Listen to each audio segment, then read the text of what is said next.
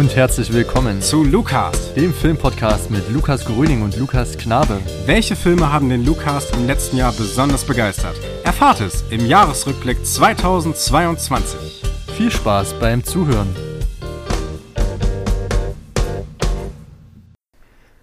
Liebe Zuhörerinnen, liebe Zuhörer, lange ist es her, der Lukas meldet sich zurück mit einem Rückblick aufs Jahr. Ähm, mein Name ist Lukas Gröning und ich sitze hier gegenüber von Lukas Knabe. Hi. Hallo Lukas Gröning, ich bin Lukas Knabe, ganz genau. Und wir haben uns endlich wieder mal in diesem Jahr 2023 zu einer ersten und weiteren Podcast-Folge zusammengefunden und ja, fast schon traditionell muss man sagen, dass es der Jahresrückblick ist des Jahres 2022. Ähm, und man muss sagen, wir haben so einiges verlernt, wie wir jetzt vorab, vor unserem Setup ähm, hier erfahren haben, wie das alles nochmal ist mit den ganzen Podcast-Gemache. Aber wir haben es geschafft sitzen hier in gemütlicher Runde und können mal wieder endlich über Filme quatschen. Ja, wir saßen schon lange nicht mehr so lange dran, diese Technik hinzubekommen und ja. unsere Mikros zum Laufen zu bekommen. ähm, wir sind der, das ist ja der einzige Podcast, den sowohl du hast als auch mhm. den ich habe. Von daher ist das, verlernt man da so ein bisschen was über die Zeit hinweg. Aber wir haben es geschafft und ähm, merken vielleicht dann erst äh, im Nachhinein, dass irgendwas nicht funktioniert hat. Mal gucken, es ist sehr spannend. Wir schauen mal, ganz genau.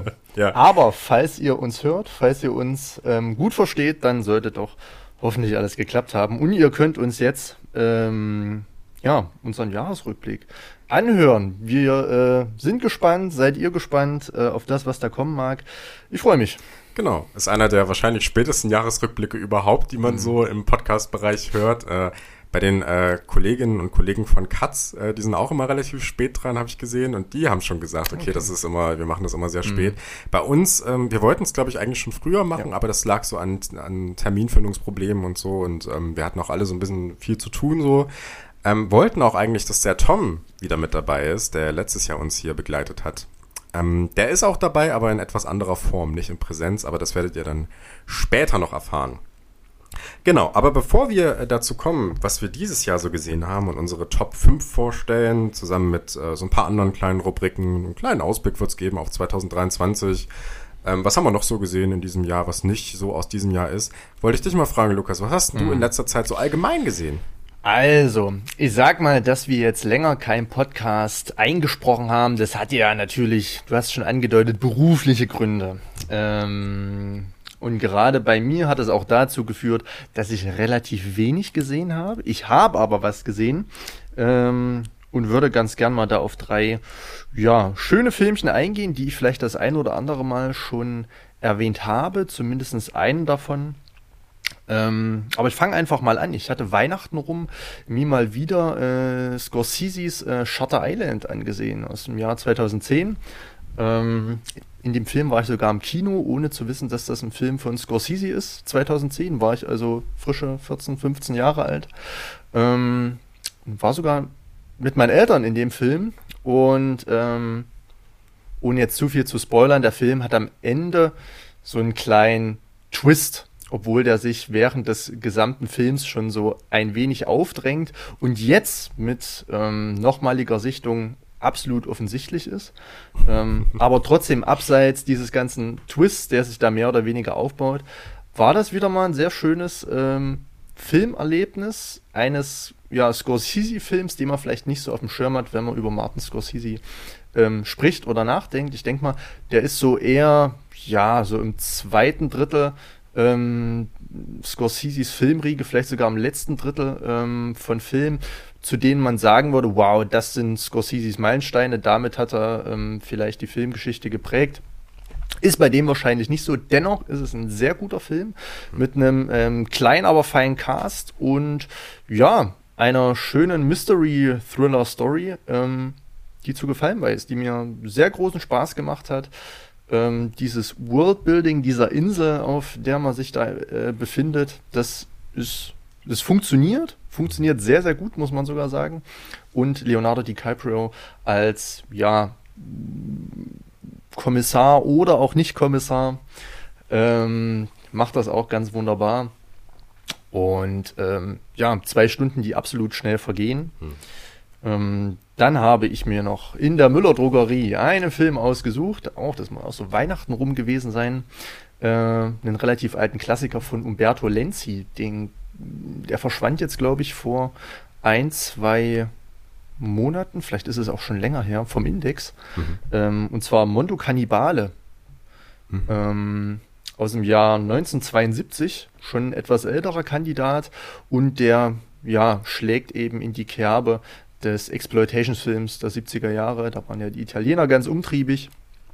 Und das war noch einer, der mir fehlte von diesen, ja, äh, ominösen, großen, größeren Kannibalenfilmen. Es gibt äh, mehrere kleinere, die man, ja, wenn man nicht so in, auf der Schiene ist, geflissentlich ignorieren kann. Aber ähm, das ist einer, den könnte man, sollte man sich schon mal ansehen, zumal er jetzt auch breit verfügbar ist auf einer ganz normalen Amaray-Disc in einer super Qualität. Muss aber sagen, dass ich ein bisschen enttäuscht war. 1980 kommt dann ja auch äh, Cannibal Holocaust raus von ähm, Ruggero Deodato, der jetzt auch kürzlich verstorben ist, Gott hab ihn selig, aber ja, ist ein Vorgänger des großen Cannibal Holocaust, der schon einige Motive äh, in sich trägt, die für das Genre, für dieses Subgenre äh, maßgeblich sind, aber sich dann doch irgendwo im Tiersnuff verliert, in der reinen Sensationslust, im ja, in einer ganz komischen Kombination von Komik, Dramatik, Ekel ähm, und schwarzem Humor. Hat nicht ganz so funktioniert. Man muss sagen, das sind auch wirklich immer Trash-Filme, B-Movies, die dort ja zutage gefördert werden und der hatte mich so ein bisschen ja ernüchternd zurückgelassen. Trotzdem dachte ich mir, ähm, um auch mal ein paar ältere Filme in den Ring zu werfen, kann man sich den mal angucken. Vielleicht bekommt man den sogar bei Amazon Prime ähm, ausgeliehen oder sogar im, sage ich mal, kostenlosen Programm. Kann man auf jeden Fall mal auf dem Schirm behalten oder sich natürlich abseits dessen so ein bisschen ähm, reinsehen, weil es an die, von diesen Kannibalenfilmen dann doch einige gibt, die ganz gut sind. Und dann, ähm, ja, meine persönliche Entdeckung der letzten Wochen, äh, Brügge sehen und sterben von Martin McDonough. Äh, aus dem Jahr 2008. Sehr schöner Film. Du hast mir schon das ein oder andere Mal empfohlen.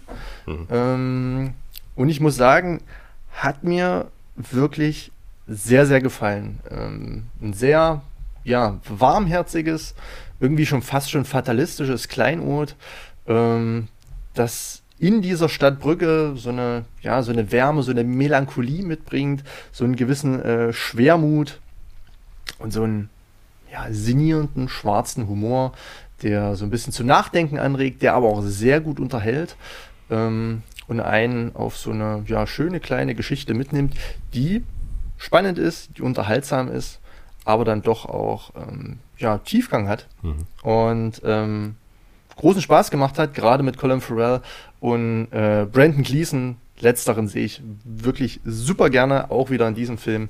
Äh, ganz toll besetzt und super gespielt, hat mir wirklich großen Spaß gemacht. Mhm. Schön, das ist ja ähm, lustigerweise auch so, dass Martin McDonough ja jetzt äh, seinen neuen Film rausgebracht hat, Banshees of Inisherin, wo die beiden ja auch die Hauptrollen spielen. Mhm. Ähm, sind wir sehr gespannt drauf. Ich weiß von Tom, dass er den schon geschaut hat. Ähm, bei uns in Erfurt kommt er leider erst äh, innerhalb der nächsten Wochen mhm. dann irgendwann im Kinoclub. Äh, kleiner Tipp äh, an dieser Stelle direkt. Ähm, da werden wir mit Sicherheit auch noch reingehen. Also ich, ne? auf, jeden Fall. auf jeden Fall. Ich ja. freue mich sehr darauf. Mark McDonough hat ja gar nicht so viele Filme gemacht. Vier, glaube ich, ne? Vier, ja. Ähm, er hat ja, ähm, ich glaube, Brücke sehen und sterben war der erste mhm. richtige Langfilm. Dann kam Seven Psychopaths. Mhm. Ähm, fand ich nicht ganz so gut. Dann Three Billboards Outside Ebbing, Missouri. Ja, und das ist richtig. jetzt der Richtig. Genau, der vierte. Genau. Okay. Sein Bruder hat ja auch, äh, hat ja auch äh, Cavalry gemacht, ne? Mit ja, Brandon Gleason. Äh, am Sonntag bist du tot. Ne? Genau, so heißt genau. er in Deutschland. Auch mit Brandon Gleason, auch ein sehr, sehr guter Film. Äh, schlägt fast so vom Stimmungsgefüge in die gleiche Kerbe, ja. muss man sagen. Da mhm. sind äh, die beiden McDonalds sich ziemlich ähnlich. Mhm. Ähm, genau, aber Benches of Inisherin, absolute Empfehlung von Martin McDonough und Brügge sehen und sterben, den könnt ihr euch jetzt sofort äh, schon ansehen. Gibt es, glaube ich, sogar bei Netflix und Amazon. Ah, mhm. ich glaube, bei beiden verfügbar. Mhm. Ähm, absolute Empfehlung. Ja, geil. Äh, werden wir auf jeden Fall reingehen. Ähm, ich habe in letzter Zeit auch ganz viel gesehen. Das ist natürlich ähm, äh, relativ viele Filme sind darunter, die ich nachgeholt habe, extra für diesen Jahresrückblick, von denen ich allerdings sagen kann, dass es keiner in meinen Top 10 geschafft hat, mhm. die aber trotzdem sehr sehenswert waren. Äh, allen voran äh, im Westen nichts Neues, von Edward Berger, jetzt ja kürzlich für die Oscars äh, nominiert worden. Ähm, Im Großen und Ganzen äh, ziemlich ähm, schöner, ja gut, es ist ein bisschen martialisch, das sozusagen vor dem mhm. Hintergrund eines real existierenden Krieges in Europa, aber ein sehr guter Antikriegsfilm, wo ich auch viele schöne Diskussionen drüber gelesen habe, ob das Ding jetzt ein Antikriegsfilm ist oder nicht. Äh, Stichwort Sinnproduzent, äh, inwiefern dieser Film es wirklich schafft, ähm, äh, seinem Publikum eine Sinnlosigkeit eines Krieges äh, vorzuführen oder ob es nicht äh, sinnstiftende Momente sozusagen mhm. gibt. Das ist so immer die Diskussion da drin. Ähm, ich fand schon, dass das in einer gewissen Weise gelingt. Ähm, mir hat die Ästhetik des Films allerdings nicht ganz so zugesagt, okay. so auf einer ganz mhm. persönlichen Ebene einfach. Aber ähm, ist ein sehr interessanter, spannender Film auf jeden Fall, den ich sehr empfehlen kann.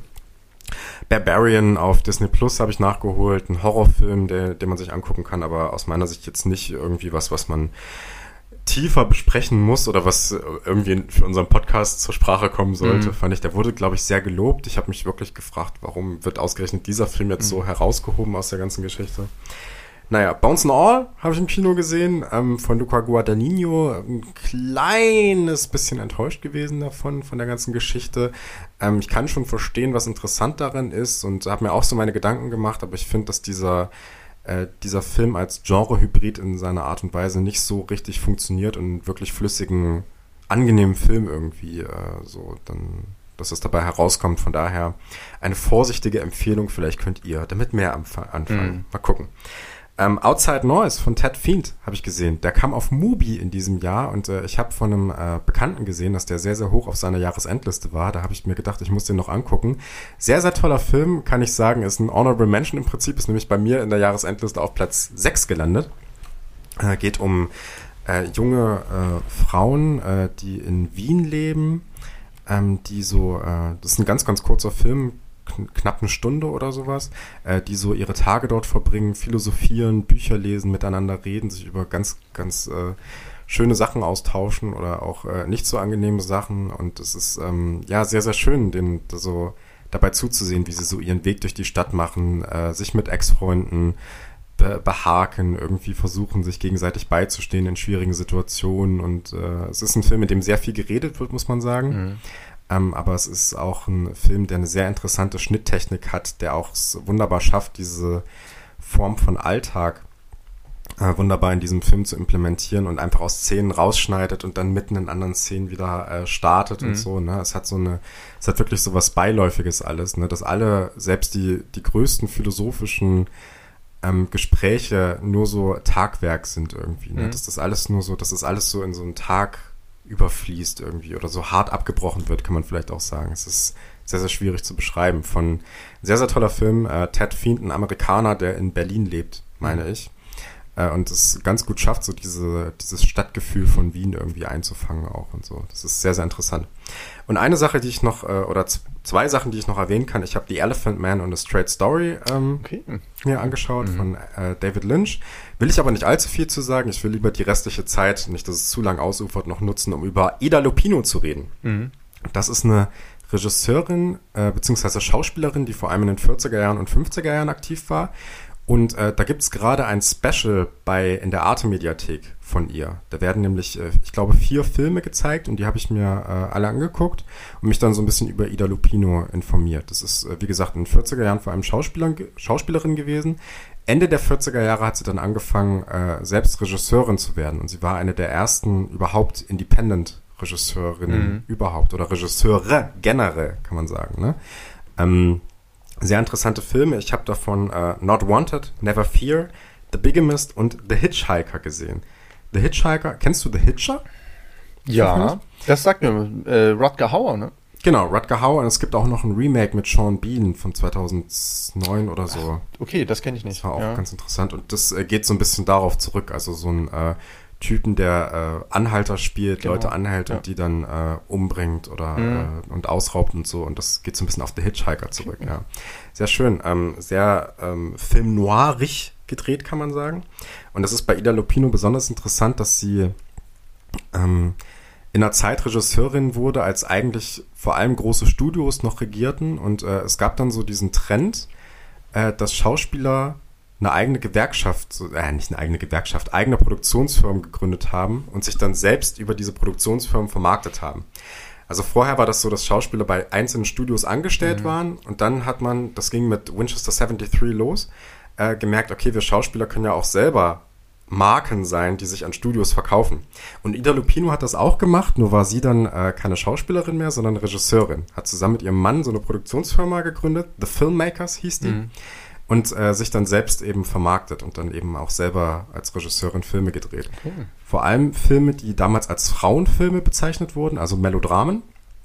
Und dann aber auch mit The Hitchhiker so ein richtiges, äh, mhm. einen Film vorgelegt, der unter vielen heutzutage als Actionfilm gesehen wird. Man muss ehrlich sagen, ein Actionfilm ist das nicht, aber es ist auf jeden Fall äh, ja ein Thriller, könnte man das vielleicht äh, so mhm. sagen, ja, oder ein Kriminalfilm. Ja. Und das alles sehr in einem Film Noir-Stil gedreht, immer mit viel Schatten mhm. und so und äh, mit äh, Figuren, die sehr zwielichtig sind, sehr komplex sind und so. Und ja, das ist sehr, sehr spannend gewesen, sich das anzugucken. Okay, cool. Ida Lupino, merke ich mir auf Ida jeden Fall. Ich glaube, die Filme gibt es auch immer noch in der Arte Mediathek. Mhm. Okay, cool. Genau. Sind ein bisschen, äh, ist ein bisschen komisch, weil einige dieser Filme sind dann mit deutschen Titeln übersetzt mhm. worden, die aber eigentlich nicht übersetzt wurden. Also zum Beispiel heißt äh, The Hitchhiker der Anhalter. Und wenn du im Internet dann nach die, der Anhalter guckst, findest du trotzdem nur, selbst im deutschen Wikipedia-Eintrag oder so, den Film The Hitchhiker. Also das ist ein bisschen komisch. Aber mhm. muss man mal gucken. Genau. Okay. Ja, jetzt haben wir so ein bisschen drüber gesprochen, was wir zuletzt gesehen haben. Ähm, bevor wir in die Top 5 einsteigen, wie fandest du generell so dieses Filmjahr 2022? Mm, da gebe ich mal am besten Auskunft aus einer wirklich subjektiven Sicht. Ähm, ich muss dazu sagen, ich habe das Ganze mal aufgezählt. Ich habe in diesem Jahr ähm, von Filmen, äh, die dieses Jahr erschienen sind, nur 17 gesehen. Mhm. 17 oder 18. Ich bin mir gerade nicht ganz sicher. Manchmal hat das äh, mit diesen Corona-Verschiebungen mhm. und dann äh, Erscheinungsdatum Deutschland und ja. USA überschnitt sich manchmal so ein bisschen. Ähm, da war es ein bisschen schwammig, aber ich sag mal so 17 Filme in diesem Jahr, nur mhm. 17 Filme gesehen, ähm, zwei Serien.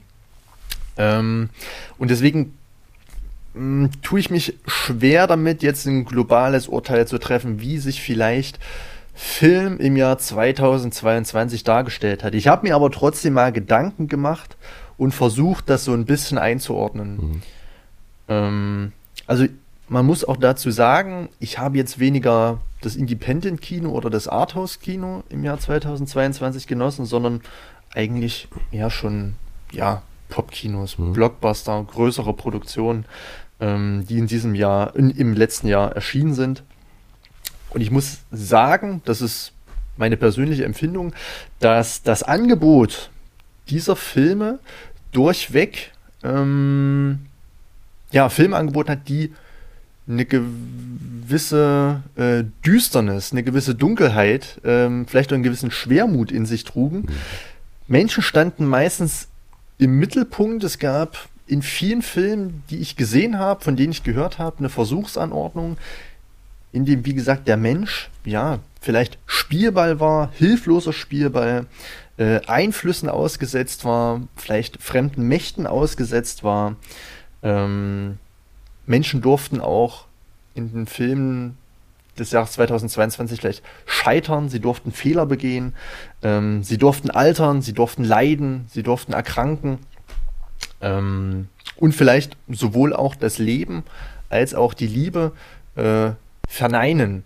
Ähm, ich finde, das ist eine Tendenz, die in den letzten Jahren wahrscheinlich immer mehr zugenommen hat, dass man sich von den typischen Hollywood-Archetypen löst mhm. und dass immer mehr Figuren in Filme eingebracht werden, die ähm, ja unpopuläre Meinungen vertreten. Mit unpopulären Meinungen meine ich jetzt ähm, ja vielleicht Ansichten, vielleicht verschiedene Menschenbilder, die ja auf einer psychologischen Ebene ähm, eine Tendenz vertreten, die vielleicht keiner allgemein, äh, ja, keinem allgemeinen Positivismus entspricht. Ja, mhm. ähm, es gab auch viele Filme, die auf einer psychologischen Ebene funktioniert haben. Ähm, es gab relativ wenig Bodytainment, also von irgendwelchen Creature-Feature-Filmen, von irgendwelchen Monster-Filmen, mhm. gab es relativ wenig. Äh, es gab auch wenig Erotik, muss man sagen, wenn man, also es gab diese After Love-Reihe, das gab's mal, äh, da gab's auch ein paar Teile, aber ansonsten war das Kino des Jahres 2022 nach meinem Empfinden relativ verkopft. Mhm.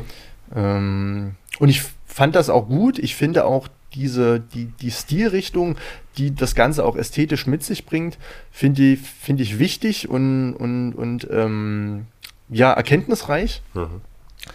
Ähm, aber mich würde mal interessieren, wie dein Eindruck da war, denn du hast ja jetzt eine ganze Bandbreite mehr gesehen als ich. Du warst regelmäßiger im Kino, hast vielleicht eben auch in diese Arthouse Independent Schienen Einblick bekommen.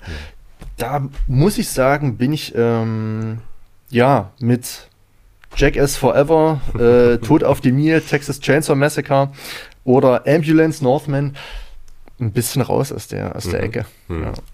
Also ich fand das erstmal ganz interessant, was deine Beobachtungen zum Blockbuster-Kino sind, denn äh, ich habe mir hier auch aufgeschrieben, dass das Blockbuster-Kino so einen gewissen Hang zur Kunst versucht mhm. irgendwie. Ne? Also es, äh, ich habe den Eindruck, dass es relativ viele Filme sind, die oder Blockbuster-Filme auch, die ähm, eigentlich grundsätzlich schon so funktionieren, wie sie das äh, in der Regel schon getan haben, aber immer versuchen, irgendwelche politischen, philosophischen äh, Eindrücke oder Positionen oder sowas mit reinzubringen. Wenn ich zum Beispiel an Bullet Train denke, der dann so dieses, äh, diesen, ähm, diesen Punkt mit dem Determinismus, einem philosophischen mhm. Determinismus dann noch mit reinbringt, ne? dass alles irgendwie in einer gewissen Weise bereits vorweggenommen ist und äh, die Menschen sich eigentlich nur auf Bahnen bewegen, in denen sie überhaupt nicht äh, ausweichen können oder im Prinzip keine freie Entscheidungsgewalt mehr haben und so, ne? was eine relativ ja, ist eine Position, die man vertreten kann, aber im Großen und Ganzen eine relativ schwierige Position.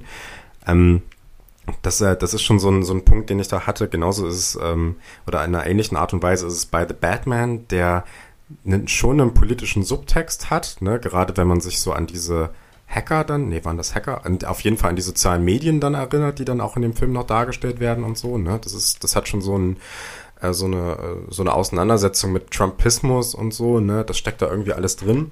Also man hat das Gefühl, dass in ein eigentlich sehr gut funktionierendes Narrativ auch immer noch so gewisse Sachen noch mit reingequetscht werden, mhm. fast schon, ne? Und das funktioniert dann mal besser, mal schlechter. Ich finde, bei The Batman funktioniert irgendwie noch ganz gut. Ähm, äh, bei, der Am bei Ambulance finde ich auch, dass es einigermaßen gut funktioniert. Äh, bei anderen wie ähm, Bullet Train oder auch zum Beispiel The Northman finde ich das schon ein bisschen schwieriger, mhm. ehrlich gesagt. Ne? Da ist das schon so ein ich hatte noch irgendein Beispiel, wo ich mir dachte, boah, warum muss das jetzt noch mit rein? Aber das fällt mir jetzt gerade nicht ein. Ne? Ähm, aber das auf jeden Fall. Äh, wenn man auch ins Blockbuster-Kino guckt, muss man sagen, dass ich persönlich von Marvel und DC dieses Jahr gar nichts mitbekommen habe. Ja. Also ich habe schon mitbekommen, dass da mal was war, aber ich hatte überhaupt kein äh, Bedürfnis, mir irgendwas anzugucken, selbst wenn es mal interessant aussah, wie mhm. der letzte Doctor Strange, der von Sam Raimi gemacht wurde, wo man ja sagen könnte, okay, könnte man sich mal angucken, aber irgendwie hatte ich da kein Bedürfnis ähm, das irgendwie mitzugehen. Und ansonsten, du hast ja schon angedeutet, dass ich relativ viel im Kino war und äh, es war tatsächlich, glaube ich, mein intensivstes Filmjahr bisher, was neue Sachen angeht. Also ich habe knapp 70 Filme gesehen, wenn man Kino und Streaming zusammennimmt. Ähm, und äh, dementsprechend irgendwie ist das jetzt natürlich so ein Eindruck, äh, der relativ leicht zu machen ist, dass es für mich eines der besten Filmjahre überhaupt war. Einfach nur, weil ich viel, mhm. viel mehr gesehen habe als ja. vorher. Ne? Und das gerade im Arthouse-Bereich. Also im Arthouse-Bereich ähm, ist es äh, sensationell gewesen. Ich habe auch, ich glaube, alle meine Top 5 stammen aus dem Bereich irgendwie. Ne? Und ähm, muss sagen, dass, äh, dass ich gerade in dem Bereich ähm, auch eine sehr große ästhetische und philosophische Vielfalt finden lässt, finde ich. Also es war jetzt nicht so, dass sich diese Filme in irgendeiner Weise groß vergleichen lassen. Mhm. Also ästhetisch zumindest. Ne? Also man muss sagen, motivisch gibt's da schon Sachen, die sich so ein bisschen weiter durchziehen. Also so eine gewisse Selbstreflexivität, dass man äh, auch immer mitdenkt, was ist eigentlich Film und was sehen wir hier eigentlich und wie interagiert Film eigentlich mit, ähm, mit äh, Gesellschaft, mit den Zuschauern und so und ähm, wie und auch so, so ein Bezug zu Kunst generell. Gerade bei zwei Filmen ist mir das sehr stark aufgefallen. Aber grundsätzlich sind die ästhetisch extrem unterschiedlich und ich habe eine Menge Kreativität gesehen dieses mhm. Jahr auf jeden Fall, was mich sehr, sehr angemacht hat auf jeden Fall. Und ich hoffe, dass es so weitergeht. Mhm. Ja. Das kann ich so sagen für, zu meinem Eindruck aus dem Film, ja. Ja. Okay, cool. Ja, ja. Äh, ich ärgere mich natürlich so ein bisschen, dass du das volle Filmerlebnis hattest, das ich leider nicht genießen konnte. Ähm, aber viel zu tun, vielleicht kommt Spannende Einblicke, ja. Mhm. Es ist leider so. Es kostet ja auch alles. Man muss ja sagen, das Kino wird ja auch nicht günstiger, mhm. obwohl, obgleich ich natürlich bereit bin, ähm, gewisse Preise zu bezahlen. Ähm, aber in einer gewissen Regelmäßigkeit ins Kino zu gehen, hat dann, glaube ich, doch schon nochmal ähm, ja, eine ganz andere Facette und man bekommt einen ganz anderen Zugang zum Film, wenn man wirklich regelmäßig äh, sich Neuerscheinungen anguckt, um mhm. so ein bisschen das Ohr am Puls der Zeit zu haben, um vielleicht auch ja Filme als Spiegel sozialer Stimmung, Probleme wahrzunehmen. Ähm, ja, ja, vielleicht hätte ich mir das mal als Vorsatz für das Jahr 2023 nehmen sollen. Es, es hilft natürlich auch, dass man jetzt mittlerweile relativ viele Angebote sowohl auf YouTube als auch irgendwie über Podcasts hat, die sich dann auch genau mit diesen Arthouse-Filmen dann auch sehr intensiv mhm. auseinandersetzen. Ne? Das heißt, man kann das auch gut im Nachhinein nochmal im Austausch mit anderen Medien nochmal reflektieren. Ne? Also das hilft auf jeden Fall, dann nochmal sich mhm. irgendwie einen, einen Podcast zu ähm, Outside Noise zum Beispiel anzuhören oder sowas, ja. ne? was dann nochmal einen auf andere Gedanken bringt und das Ganze dann nochmal befruchtet. Mhm. Genau, ja. Aber genau, ähm, jetzt haben wir so einen kleinen Überblick. Äh, starten wir mal mit Platz 5. Was ist denn dein Platz 5 des Jahres? Also, mein Platz 5 des Jahres, der kam jetzt schon das ein oder andere Mal vor. Und zwar ist das Im Westen nichts Neues von Edward Berger. Mhm. Ähm, wie gesagt, eine Netflix-Produktion. Ähm, aus dem letzten Jahr wurde für, ich glaube, neun Oscars nominiert. Oh, waren viele auf jeden Fall, ja. Weiß nicht. Hatte mich wirklich, also nicht verwundert, aber überrascht, dass es dann doch so viel wird und der dann bei den, bei der Academy dann doch ja, so eine breite Aufmerksamkeit erfährt. Hm.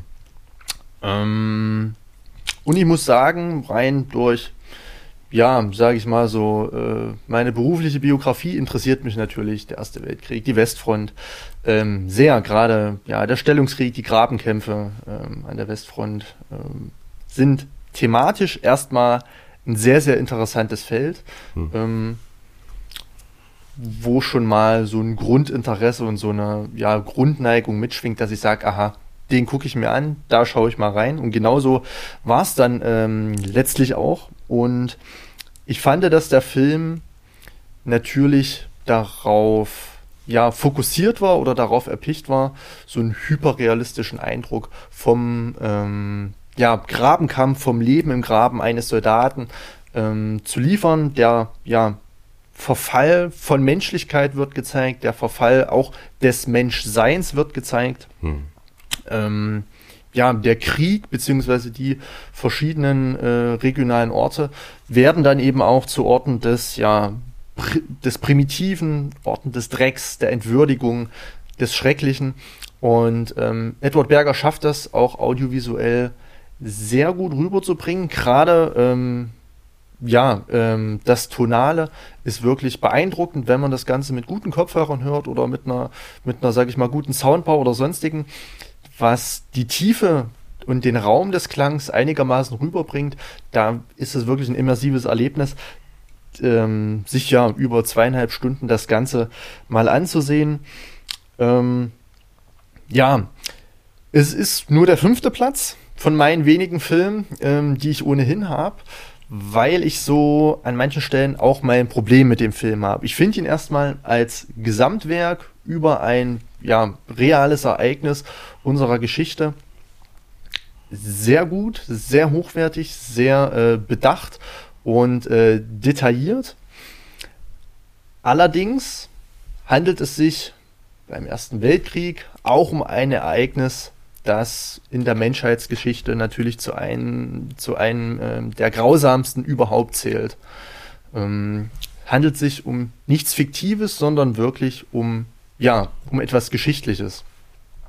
Und Edward Berger wollte natürlich versuchen, mit diesem Film, der ab 16 freigegeben ist, die Grausamkeit des realen äh, äh, Krieges natürlich mit Grausamkeit darzustellen.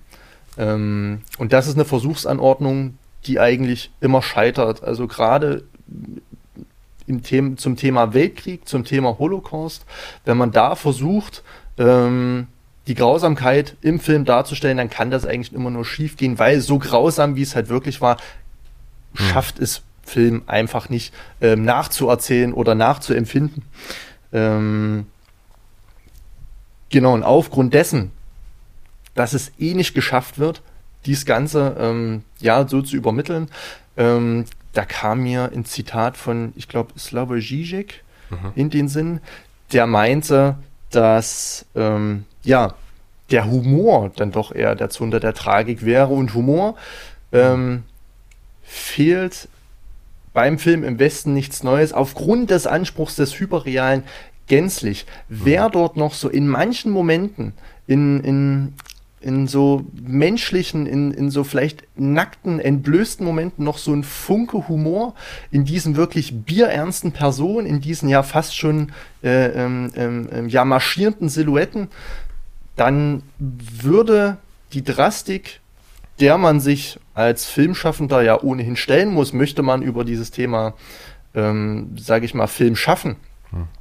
dann ähm, hätte man dort, glaube ich, eher nochmal einen Einschlag geben können oder eine Idee beziehungsweise ein Gefühl übermitteln können, wie grausam Krieg sein kann. So ist es eine sehr realistische Darstellung des Ersten Weltkrieges mit einer schönen kleinen, ja, Anti-Helden, Heldengeschichte kann man bezeichnen, wie man möchte. Man begleitet auf jeden Fall einen jungen Mann, der sich dieses ganze Martyrium antun muss. Mhm. Ähm, ja, und natürlich setzt sich der Film auch mit der Idiotie als Antikriegsfilm der Idiotie des Krieges auseinander. Aber die Idiotie besteht einfach mehr oder weniger im menschlichen Versagen, in ähm, ja bösen menschlichen Figuren.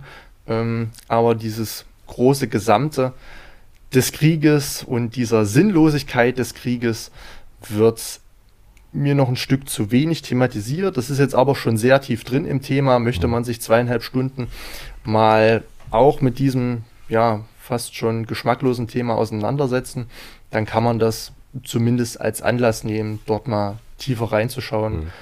Dafür reicht der Film allemal. Ähm, um, aber dennoch rennt er seinem Anspruch, ähm, dem Ersten Weltkrieg bestmöglich zu adaptieren, hinterher, würde ich sagen. Mhm.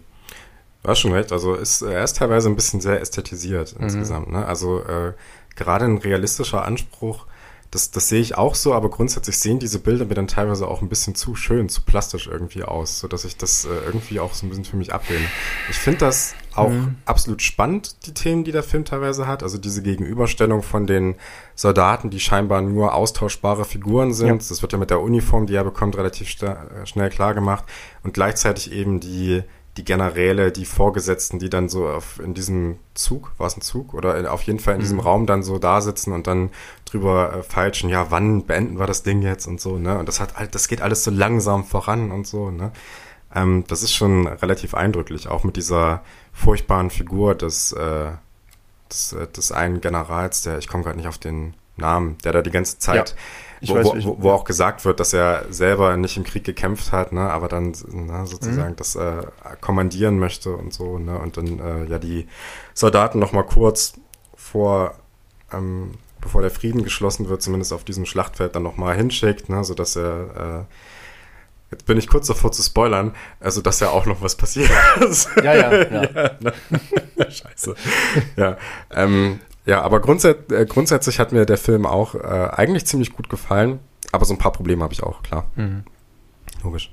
Okay, wie gesagt, kann man sich auf Netflix ansehen, wenn man mal zweieinhalb Stunden Zeit hat. Sollte man auf jeden Fall reinschauen, zumal man dann ohnehin up to date ist, was die Academy Awards äh, anbelangt, um da vielleicht noch mitreden zu können. Vielleicht interessiert das ja den einen oder anderen oder vielleicht sagt der eine oder andere, ähm, die Academy Awards sind mir vielleicht so ein bisschen als Kompass wichtig, was ich denn in Zukunft in den nächsten Wochen und Monaten für Filme sehen ja. möchte dann kann man das ohnehin auf jeden Fall mal machen. Ist ja der große Favorit auf den Auslands-Oscar, mhm. weil ist ja, glaube ich, der einzige nicht-amerikanische Film, der auch für den besten Film nominiert ist. Also mhm. ist das ja eigentlich klar, wenn die Academy, ja. ne? Also ja. von daher, mal gucken. Aber vielleicht kommen die auch auf die Idee, das ein bisschen anders zu gestalten. Mhm. Naja. Egal. Okay. Ähm, ich habe auf Platz 5, ähm, was sehen wir, wenn wir zum Himmel schauen, von Alexandre Koberitze. Den habe ich, Shoutout, kommt jetzt auch öfter, im Kinoclub Erfurt gesehen.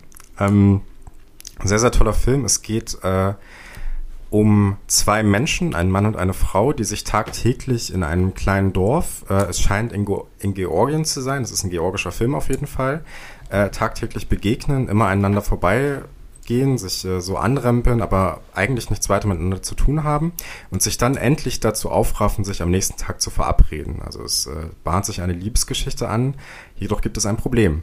Denn am nächsten Tag äh, ist es so, dass äh, böse Kräfte Einhall gezogen haben in dieses Dorf und äh, diese beiden Figuren, die sich, äh, äh, die kurz davor sind, sich zu treffen, sehen auf einmal anders aus. Das heißt, ein äh, Junge, vorher ein äh, Mitte 20er ungefähr, der sieht jetzt auf einmal aus wie ein 40-jähriger Mann. Und sie hat sich vom Alter und vom Aussehen gar, oder vom Alter zumindest gar nicht so sehr verändert, aber sie sieht auf jeden Fall auch optisch anders aus. Und jetzt müssen diese beiden Figuren wieder zusammenfinden. Sie treffen sich am nächsten Tag auch wieder auf diesem Weg, ähm, aber erkennen sich natürlich gegenseitig nicht, weil sie können ja nicht davon ausgehen, sie selber wissen, dass sie anders aussehen, aber sie können ja nicht davon ausgehen, dass die andere Person das auch betroffen hat, mhm. sozusagen. Und dann müssen sie versuchen, hinweg über diesen Film ähm, irgendwie über andere Sachen als Äußerlichkeiten wieder zusammenzufinden. Und das äh, sind ganz, ganz schöne Aufnahmen. Also sie äh, der Mann äh, geht dann zum Beispiel abends in eine Bar, also es ist sehr sommerlich alles, es ist im Freien und im Draußen und äh, setzt sich dann mit einem Bier hin und hofft irgendwie diese Person wieder äh, zu treffen, in die er sich verliebt hat, aber irgendwie trifft er sie nicht. Mhm. Er sieht natürlich diese andere Person, aber weiß natürlich nicht, ja. dass sie das ist. Ne? Ähm, und das ist ein hochinteressanter Film, der einen unglaublichen Sog äh, dadurch entwickelt, dass er ähm, nicht nur einfach nur diese Liebesgeschichte in diesem Dorf zeigt, sondern ganz, ganz toll mit äh, Zeitlichkeit und Örtlichkeit spielt, so dass wir eigentlich gar nicht so richtig wissen, wann wir da sind und wo wir da überhaupt sind, weil äh, gleichzeitig ähm, spielt nämlich eine Fußball-Weltmeisterschaft. Es gibt verschiedene Hinweise darauf, dass bei dieser Fußball-Weltmeisterschaft Lionel Messi zum Beispiel auch spielt. Der Junge ist nämlich ein Fan äh, von Lionel Messi, hat so ein Messi-Trikot, so ein Argentinien-Trikot da. Und das ganze Dorf jubelt irgendwie den Argentiniern zu, wodurch man natürlich irgendwie erstmal feststellen kann, ja, vielleicht sind die ja alle für die Argentinier, vielleicht spielt es ja sogar in Argentinien. Gleichzeitig hört man währenddessen, ähm, äh, wenn man diese, wenn diese Fußballspiele gezeigt werden im Dorf, ähm, dass irgendwelche Spieler ein Tor geschossen haben, die heute ja gar nicht mehr spielen. Das heißt, wir wissen gar nicht, was ist das überhaupt für eine WM. Mhm. Das heißt, wir haben eigentlich keine wirkliche Orientierung daran, wann das äh, gezeigt äh, oder wann diese Geschichte spielt. Wir haben natürlich irgendwelche Hinweise, was Kleidung angeht. Das spielt halt so in der Moderne. Ne? Ähm, und äh, gleichzeitig wissen wir nicht, äh, wo das genau ist. Und äh, das alles äh, erhebt dieses äh, Dorf oder diese Stadt zu so einem mystischen Ort irgendwie, an dem irgendwie mhm. diese, diese Magie dieser beiden Menschen irgendwie äh, zusammengeführt werden muss, sodass sie sich irgendwann wieder treffen. Ganz, ganz toller Film, wunderschöne Farben, mhm. tolle Aufnahmen, ähm, extrem schön, äh, ein sehr schöner Sog, äh, der mir sehr gefallen hat. Ich muss ihn auf jeden Fall auch noch mal gucken. Ich habe ihn Mittlerweile auch zu Hause, gibt es leider nur auf DVD. Auf Blu-ray. Ähm, aber äh, hat gereicht auf jeden Fall, um mhm. mich so zu begeistern, dass er hier auf Platz 5 reinkommt. Mhm. Okay, klingt sehr interessant. Wenn du das Ganze jetzt als, äh, äh, als Genre verwursten müsstest, wo würdest du das einordnen? Es ist kein Genrefilm in dem Sinne. Also mhm. ja, es ist ein, äh, es ist, äh, es ist kein Drama. Es ist halt ein romantischer Film irgendwie. Mhm. Es ist ein Film, der eigentlich. Es ist kein, es ist kein Film, der sich an Genrestrukturen orientiert, würde okay. ich nicht sagen. Also ja. es, äh, es, ist ein Film, der äh, sehr auch nicht dokumentarisch ist oder mhm. so. Also es geht schon um eine Darstellung dieses Dorfes vor allem und dieser Welt. Das ist so ein bisschen die, der Protagonist, könnte man sagen, so in diesem Film, dass es eher um die Umgebung geht, um mhm. wie interagieren diese ganzen Menschen miteinander, weil es gibt noch andere Figuren, die sich anschließen an diese beiden natürlich dann und so, ne?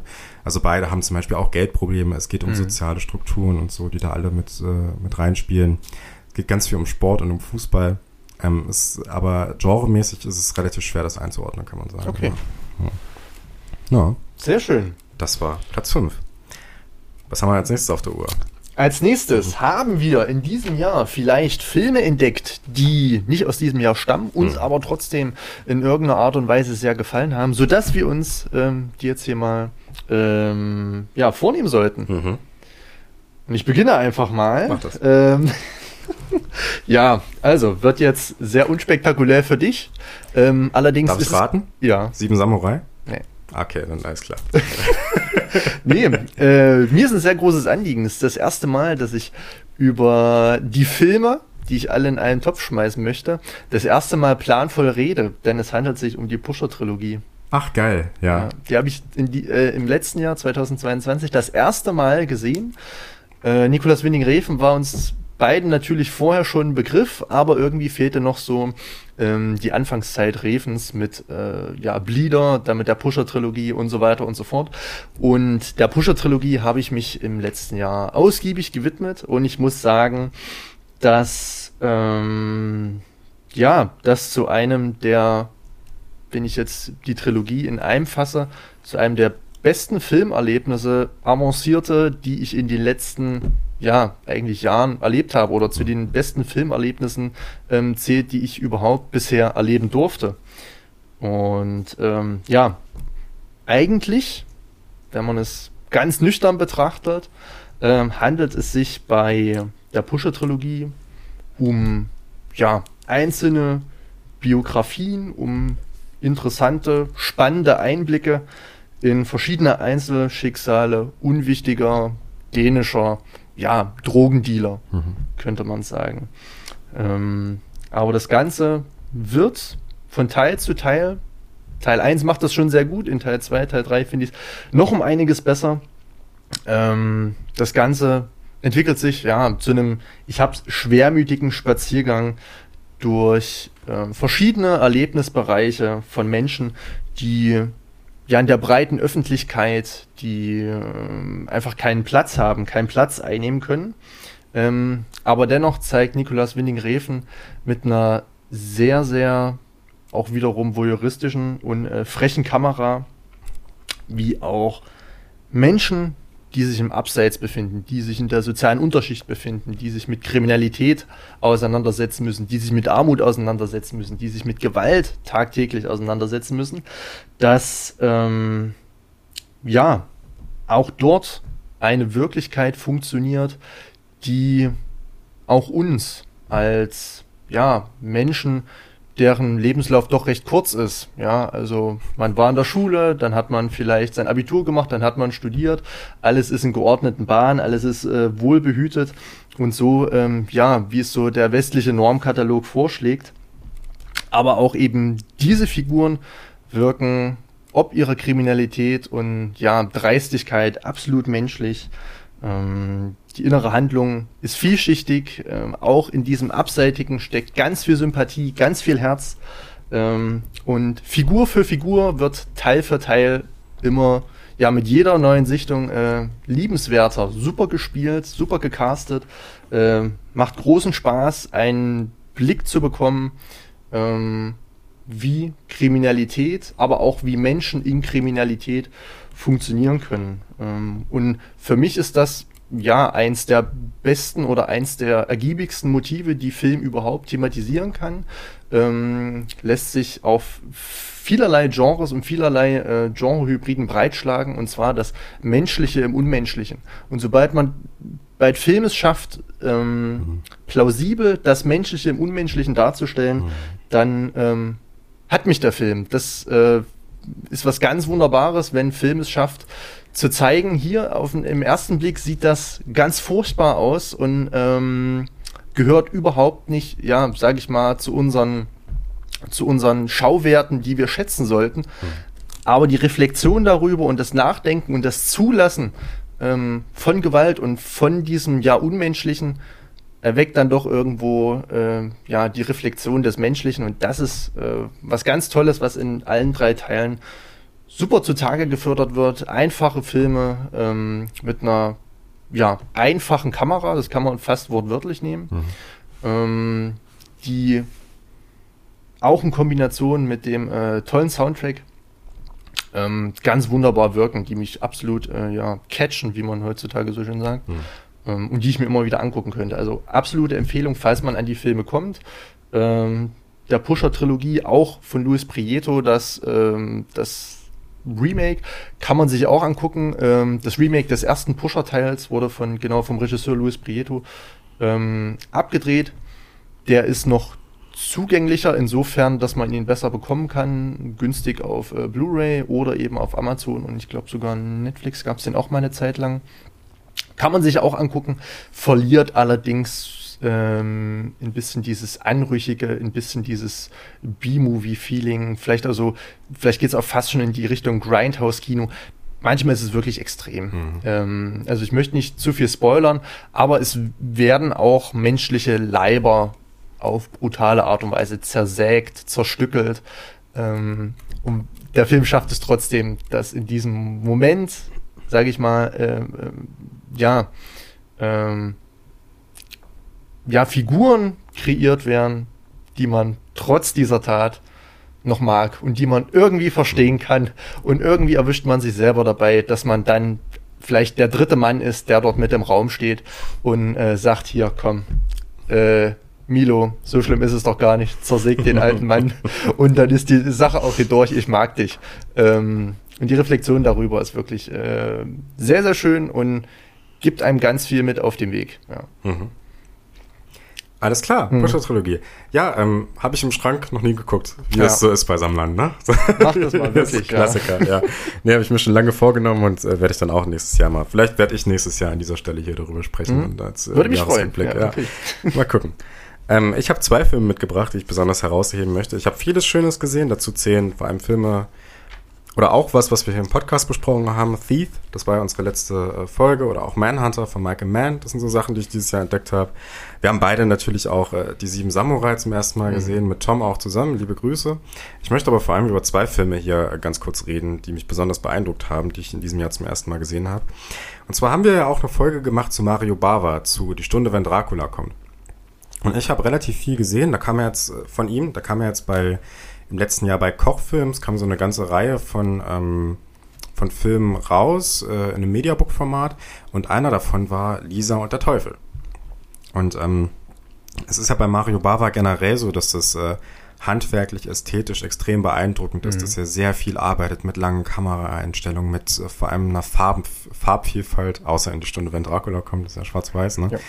Ähm, aber generell so, so ähm, Bilder, die einen unglaublichen Sog zu haben scheinen und die, äh, die sich einfach schön ansehen lassen ne? und eine unglaubliche motivische Vielfalt. Und das wird für mich bei Lisa und der Teufel so ein bisschen auf die Spitze getrieben über eine Frau, die äh, sich in einer Stadt befindet, in einer Stadt, die fast labyrinthisch ist. Ich habe jetzt lustigerweise vergessen, welche Stadt das war. War das Florenz? Bin mir gerade nicht sicher. Auf jeden Fall ähm, dann sich in dieser Stadt verirrt und aber an eine Gruppe von Menschen kommt und diese treffen sich dann auf einem Schloss. Ähm, und äh, sie werden natürlich, wie das bei Mario Bava und bei diesen Genre-Konventionen der Filme der damaligen Zeit so ist, gibt es natürlich einen Mörder. Und äh, das ist aber äh, ganz interessant, denn dieser äh, Kriminalplot oder Jalu-Plot äh, bietet nur die Grundlage für schöne philosophische Überlegungen, die Mario Bava in diesem Film anzustellen scheint, nämlich um die Frage, ähm, und das verbindet sich ja besonders schön mit diesen ganzen Jallo-Filmen. Inwiefern können wir unseren eigenen Augen eigentlich trauen? Denn es geht ja hier vor allem, und das ist ja wie gesagt meistens so bei diesen Filmen, bei diesen Genrefilmen, dass es gewisse Genrefiguren auch gibt. Ne? Also es gibt so gewisse Figuren, von denen wir von vornherein wissen, okay, die werden jetzt wahrscheinlich sterben. Das sind, da gibt's hier irgendwie die nervige Blondine, dann gibt's diesen Lover, der die ganze Zeit auf irgendeine Frau draufsteigen möchte und so. Mhm. Ne? Äh, und das Interessante ist, dass es hier gerade eine Figur gibt, die blind ist und die uns so ein bisschen die Frage stellt, okay, inwiefern können wir unseren eigenen Augen eigentlich trauen? Denn diese Figur ist dann die einzige, die diesen Plot oder diese Geschichte die ganze Zeit zu durchschauen scheint. Obwohl sie nicht sieht. Das ist ja das Lustige daran. Also inwiefern äh, trügen uns eigentlich unsere Augen auch, wenn mhm. wir uns Film angucken, wenn wir uns auch Gesellschaft generell angucken und da auch bestimmte Rollenmuster im Kopf haben, mit denen wir Menschen assoziieren und so. Ne? Äh, und das ist äh, sehr, sehr interessant. Das ist bislang so zum, inwiefern ist Kino eigentlich als, äh, als Möglichkeit, sich die Welt zu erschließen, nicht auch irgendwie ein Trugschluss? Das mhm. fand ich, mhm. finde ich, eine ganz interessante, okay. tiefe Überlegung, mhm. die gerade von einem Filmemacher hier aufgestellt wird. Super interessant. Und der zweite Film, über den ich hier was sagen möchte, ähm, ist aus dem Halloween-Franchise. Und zwar geht es um Halloween 2. Wir haben ja hier gemeinsam äh, Halloween 2 geschaut mhm. von Rick Rosenthal. Äh, und das war ja schon ein sehr guter Film. Aber Moment mal. Es gibt ja dann noch einen Halloween 2. Und zwar gibt es ja, hat ja Rob Zombie dann mal so ein paar Filme mhm. äh, aus dieser Reihe neu gedreht. Nämlich den ersten Halloween und den zweiten Halloween. Der erste Halloween, Darüber lässt sich so ein bisschen streiten. Und ich habe dann, kurz nachdem wir hier Halloween 2 von Rick Rosenthal, also aus den 80ern den Film gesehen haben, habe ich mir mal das Remake von 2009 von Rob Zombie ungeschnitten bestellt, aus dem Ausland. Ich glaube, aus Großbritannien war das. Ich habe den Film seither viermal gesehen. Das ist wirklich eines der geilsten Filmerlebnisse, besten Filmerlebnisse, die ich jemals in meinem Leben hatte. Muss ich wirklich so sagen.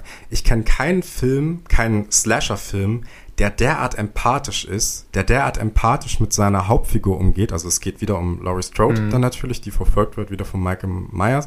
Man muss dazu sagen, der Film ist als Remake ein bisschen anders. Er hat wenig, legt weniger den Fokus auf das Krankenhaus, wie das der Originalfilm ja noch tut. Ähm, aber es ist super interessant. Eine sehr, sehr große Motivlage. Es geht weiter mit einer Psychologisierung von Michael Myers, wobei mhm. man das auch in Frage stellen kann. Und es hat eine fast episodische Struktur, die Michael Myers immer näher ranbringt an äh, Laurie Strode. Und das über ja eine sehr große Entfernung hinweg, weil er natürlich dann auch wieder äh, weg muss und ausbricht natürlich wieder. Ne? Er ist ja am Ende von Halloween wird er oder er ist ja erstmal gefangen sozusagen, ne? mhm. ne? wie das im Original auch ist. Nee, Quatsch. Im Original ist es so, dass er flieht. Ne? Aber ist auch egal. Auf jeden Fall bricht er wieder aus und äh, macht sich auf den Weg, Laurie Strode zu finden. Und ich finde das super schön, weil ich, ich habe auch in einem Slasher-Film noch nie so angsterfüllte äh, Angstschreie gesehen, mhm. ehrlich gesagt. Ne? Und das äh, ist was, was einen total mitnimmt. Und gleichzeitig schafft der Film es, äh, sein Thema auf eine Art und Weise zu verarbeiten, dass man selbst Michael Myers in einer gewissen Weise ja, dass man Verständnis für einen Mörder aufbringt. Das ist super interessant. Also es ist äh, echt ein absolutes Meisterwerk, was Rob Zombie da mhm. gemacht hat und äh, kann ich mir wirklich immer okay. wieder angucken. Wahnsinn. Und es ist ja auch schön, dass du das äh, auch gesagt hast mit äh, ja, Körper aufschlitzen und so, mhm. weil der Film ist auch, was äh, dem Härtegrad angeht, äh, hat er nicht mit, äh, also ja. hat er ein bisschen was zu bieten, ja.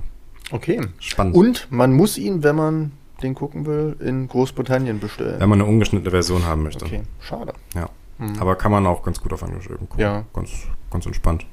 Ist auch, ist ja natürlich ohne Untertitel oder ja. das war eigentlich überhaupt kein Problem. Mhm. Da, man versteht relativ viel. Es wird auch nicht so viel gesprochen in dem Film.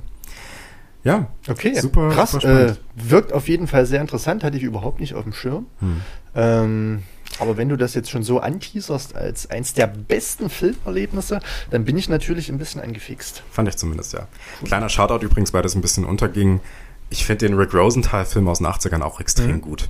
So. Ja. Aber auch äh, damals zu dir gesagt, dass ich den genau. wirklich auf fast einem Niveau mit dem äh, Carpenter-Film finde. Mhm. Irgendwie. Ähm, extrem spannender Film, der gerade äh, in seiner Inszenierung von Räumen und so extrem viel richtig macht, um so ein Schauergefühl, so ein Angstgefühl auch beim Zuschauer zu erzeugen.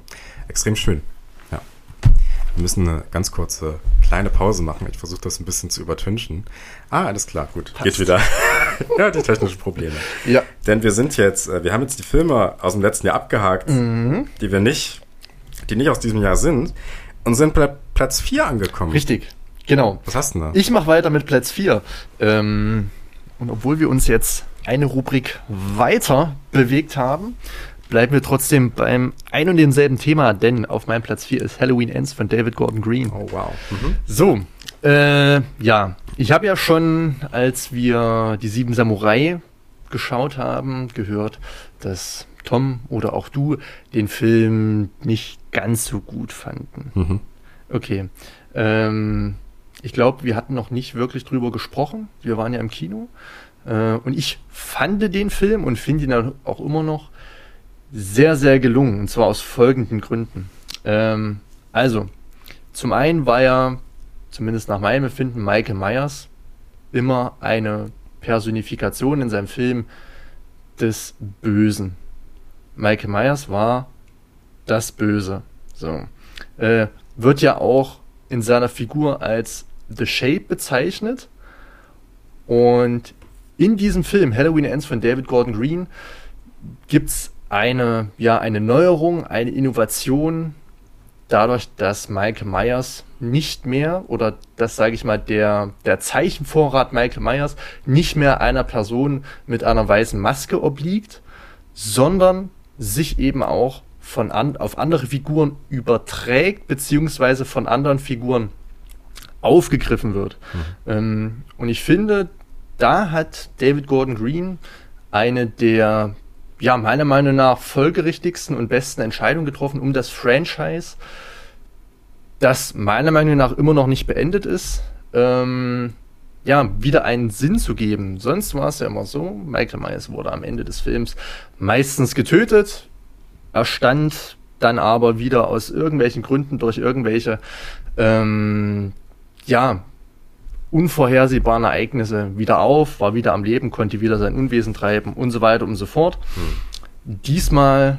ja, überträgt sich das Böse, überträgt sich, sage ich mal, die Figur Michael Myers ähm, auf andere Menschen, erweckt ja Epigonen und Nachahmer. Ähm, und dieser Mythos des unsterblichen Mannes mit der Maske und dem ähm, ja, Hausmeister Overall wird so ein bisschen aufgebrochen.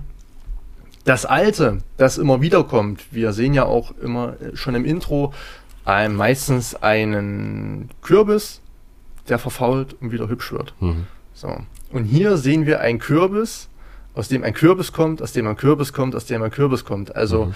ähm, das Alte wird immer durch was Neues ersetzt. Das Alte wird wieder durch was Neues und wieder durch was Neues ersetzt und so weiter und so fort. Und das, ähm, ja, Neue nimmt also in diesem Film ganz folgerichtig einen Platz ein, überträgt sich auf eine neue Figur, der ein ähnliches Schicksal erfährt, um eben seinen Durst nach Rache, um ja sein, um sage ich mal das Böse ins Rollen zu bringen.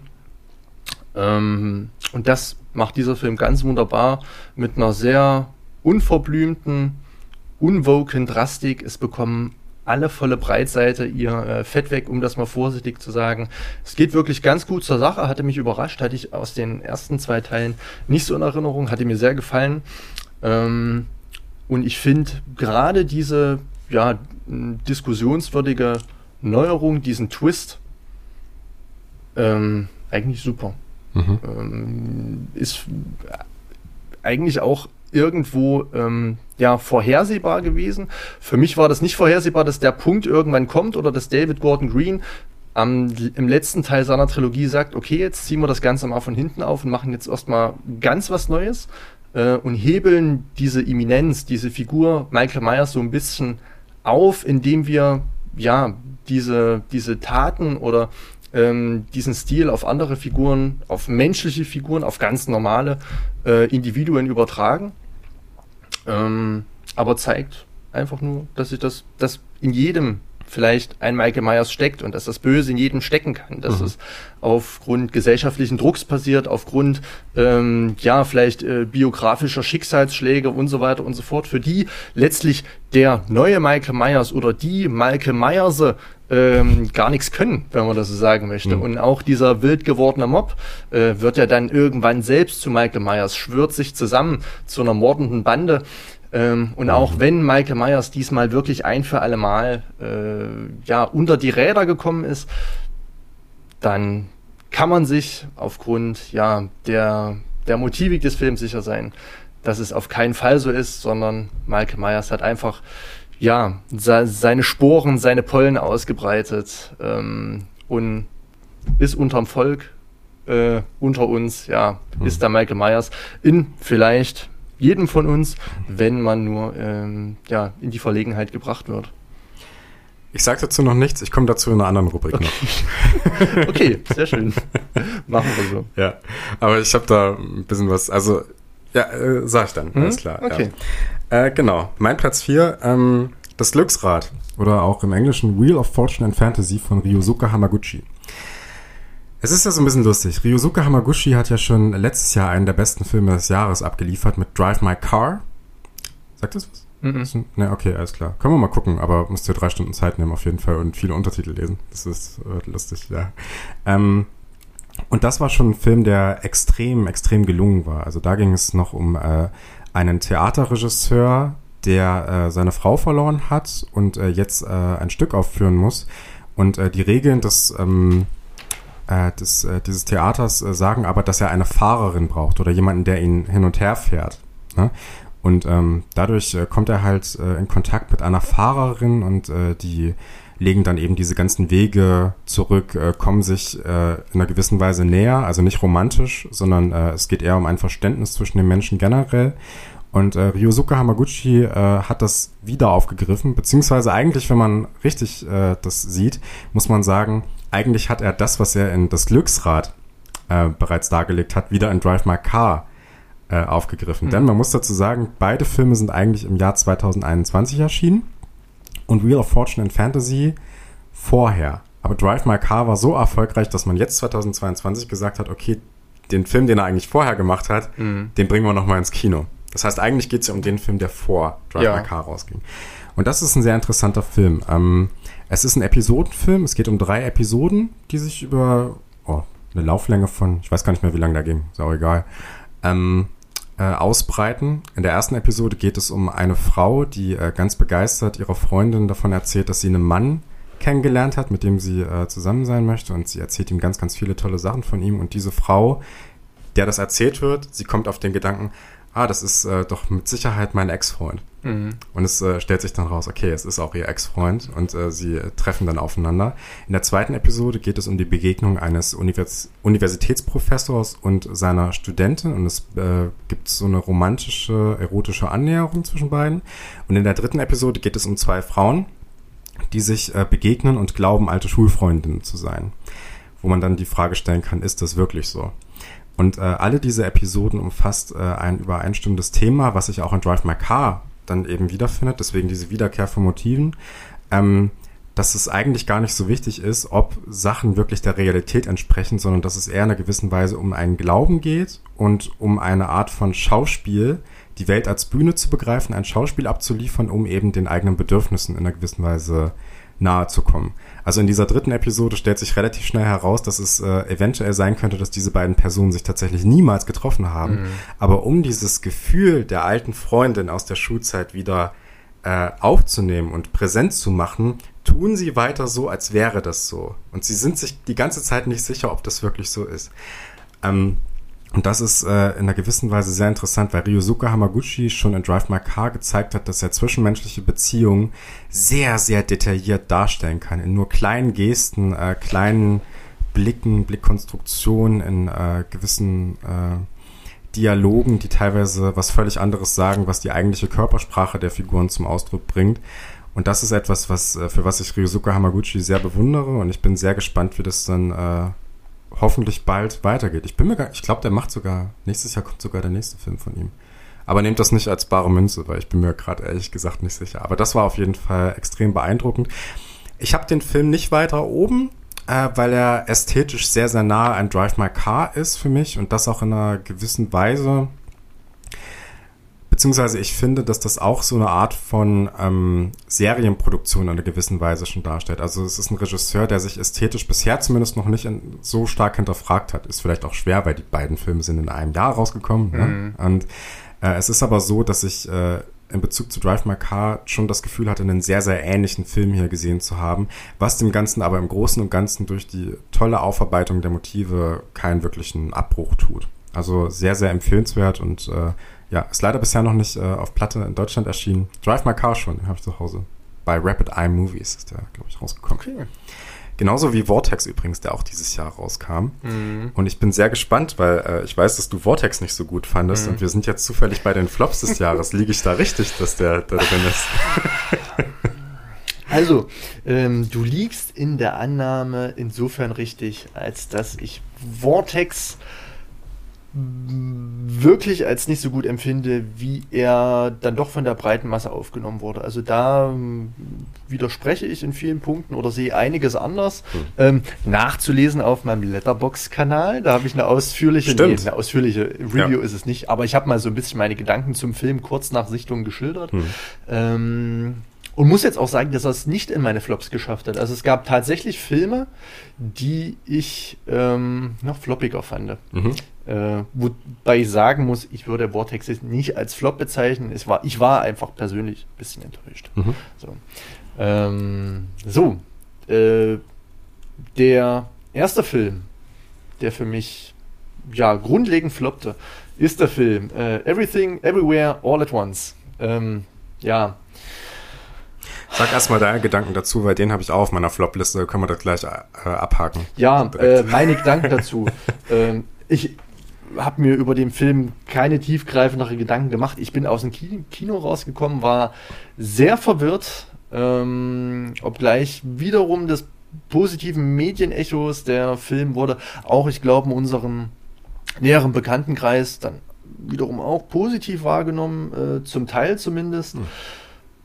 Und ich bin mit dem Film, ich kann es nur ganz plump sagen, überhaupt nicht klargekommen, hat mich auf keiner Ebene angesprochen. Äh, es fand keinerlei Identifikation statt oder keinerlei Sympathie für kein Element des Films. Weder für äh, das Audiovisuelle noch für die Figuren noch für die Motive. Nichts. Mhm. Ähm, ich habe mich wirklich, ja, der Film geht ja, glaube ich, auch eine ganze Zeit. Fast drei? Ja. Äh, oder über, über drei? Bin mir nicht sicher. Ja, ja, aber sehr lange, fast schon gelangweilt. Irgendwann ähm, erreicht man bei diesem Film ein Level, wenn also die Idiotie über zu langen Zeitraum zu übermächtig wird, neigt man dazu, irgendwann abzustumpfen. Und das setzt bei mhm. diesem Film ganz schnell ein. Die ersten ähm, zwei, drei Unkonventionalitäten nimmt man noch so mit und nimmt man noch wahr, aber irgendwann denkt man sich, ach komm, und wenn jetzt äh, die Mutti auf einmal ein rosa Elefant ist, dann ist es so, mhm. äh, ist mir egal, ähm, hat mich sehr enttäuscht, äh, obgleich der Film, wie gesagt, dann doch, ich glaube, auch auf Letterbox sehr positiv bewertet wurde. 4,5 Durchschnitt? Ja, ähm, glaube ich. Ich finde leider keinen Zugang nach einer Sichtung. Vielleicht müsste ich mir den Film zwei, dreimal ansehen. Ich glaube, der wird sich nicht fundamental was verändern. Aber so ist es erstmal, dass der Film absolut ja. nicht gut ist. Lass, lass, mich gleich noch was dazu sagen, ja. weil da haben wir das gleich abgehakt. Übrigens, äh, kleiner Tipp noch. Ähm, Halloween von Rob Zombie, Halloween 2 von Rob mhm. Zombie hat 2,4, da müsst ihr dringend mal was tun. Also verstehe ich überhaupt nicht. Ja. So, aber äh, Everything Everywhere All at Once, ja, also mir ging es da ganz genauso wie dir. Ich hatte tatsächlich schon nach 20 Minuten das Gefühl, ich will hier weg. Mhm. Dieser Film hat wirklich körperliche Schmerzen hinterlassen. Ich weiß nicht, ich weiß nicht, was alle daran finden.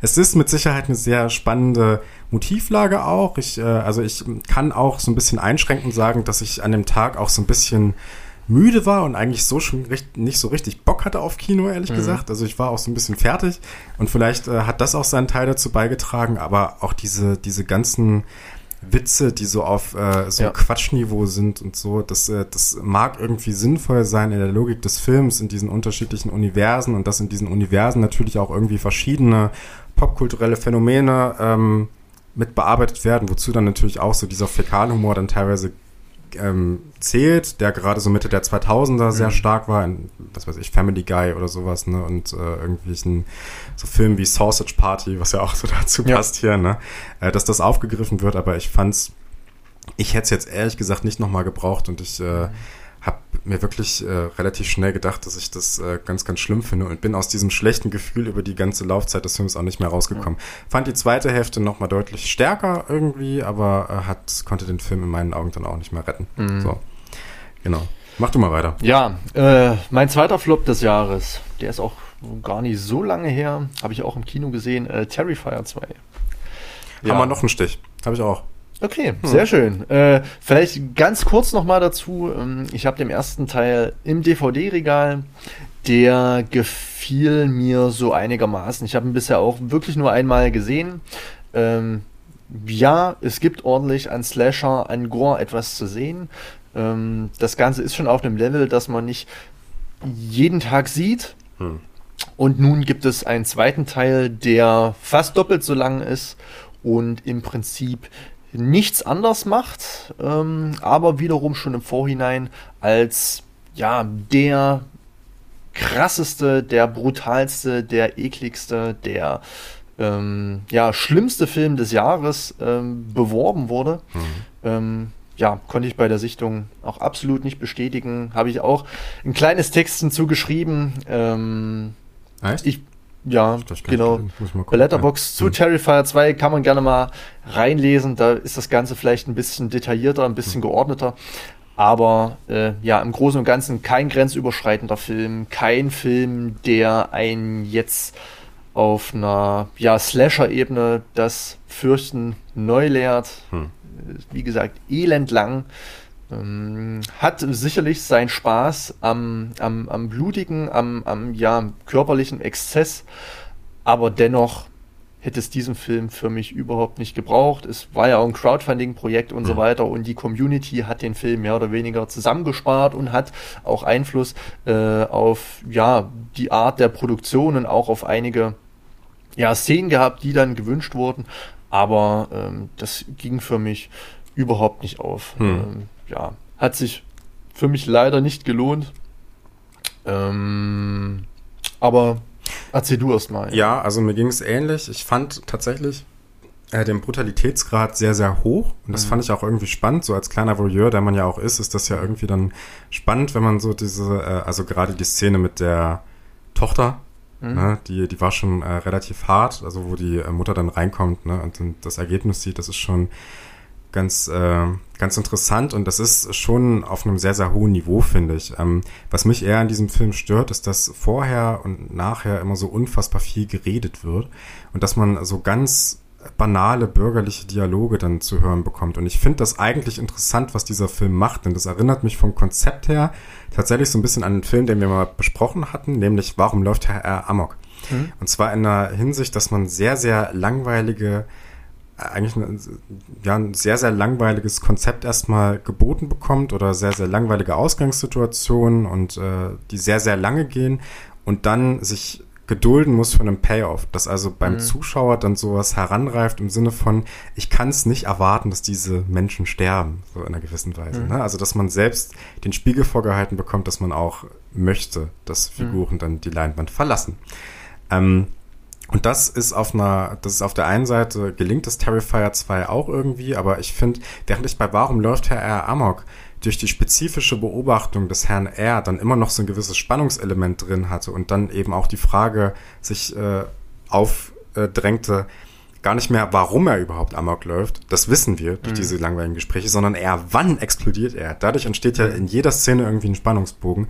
Das passiert hier überhaupt nicht, weil man weiß, okay, irgendwann kommt halt Art der Clown dann um die Ecke und killt ihn. Ja. Ne? Und äh, das äh, macht für mich dann, nimmt dieses Spannungselement weg und ich fand den, die Payoffs dann auch nicht stark genug, um mich zu entschädigen für die verschwendete Zeit vorher und nachher. Und deswegen äh, konnte ich damit auch nicht viel anfangen, leider. Ja. Geht mir genauso. Wenn man da eine Parallelität zu Warum läuft der Herr Amok ziehen möchte, äh, muss ich auch ganz eindeutig sagen, dass die Qualität ähm, von Warum läuft der Herr Amok um einiges größer ist. Auch in den Dialogen, da herrscht immer so eine latente Aggression. Das sind unangenehme, alltägliche Smalltalk-Gespräche, die einen wirklich, wenn man nicht so guten Tag hat, wirklich auf den Senkel gehen können und vielleicht einen auch zu, letztlich zur Weißglut treiben. Ähm, und ja, zeigt einfach nur, dass das Alltägliche dann doch vielleicht auch unterdrückend und ähm, ja, fast schon von fast schon kastrierend ist, wohingegen äh, Terrifier 2 einfach auch, auch vom Gewaltgrad, auch von der Darstellung der Gewalt, ähm, dem konnte ich jetzt kein, ja, neuen, keine neue Erkenntnis abgewinnen oder ähm, ja, keine neuen Eindrücke, die ich eben nur durch diesen Film hätte gewinnen können. Das war alles ähm, ja ganz bunt, ganz blutig und auch ganz lustig und man konnte sich so durch durch diesen ja stark verankerten Humor immer auch so ein bisschen freuen. Es gibt ja durchaus auch immer das Erlebnis, dass man, wenn man Horrorfilme guckt, die äußerst brutal sind, auch dazu neigt, zu lachen, sich zu freuen und irgendwann sich eben mit dem Mörder zu identifizieren. Das mag hier wunderbar funktionieren, wenn man vielleicht dann noch zwei, drei Bier getrunken hat. Ähm, aber für eine ernsthafte Auseinandersetzung ähm, hat es bei mir nicht gereicht. Hm. Ja.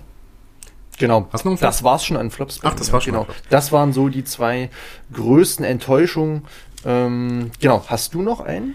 Äh, ja, na klar. Okay. Äh, Halloween Ends habe ich hier auf der Liste.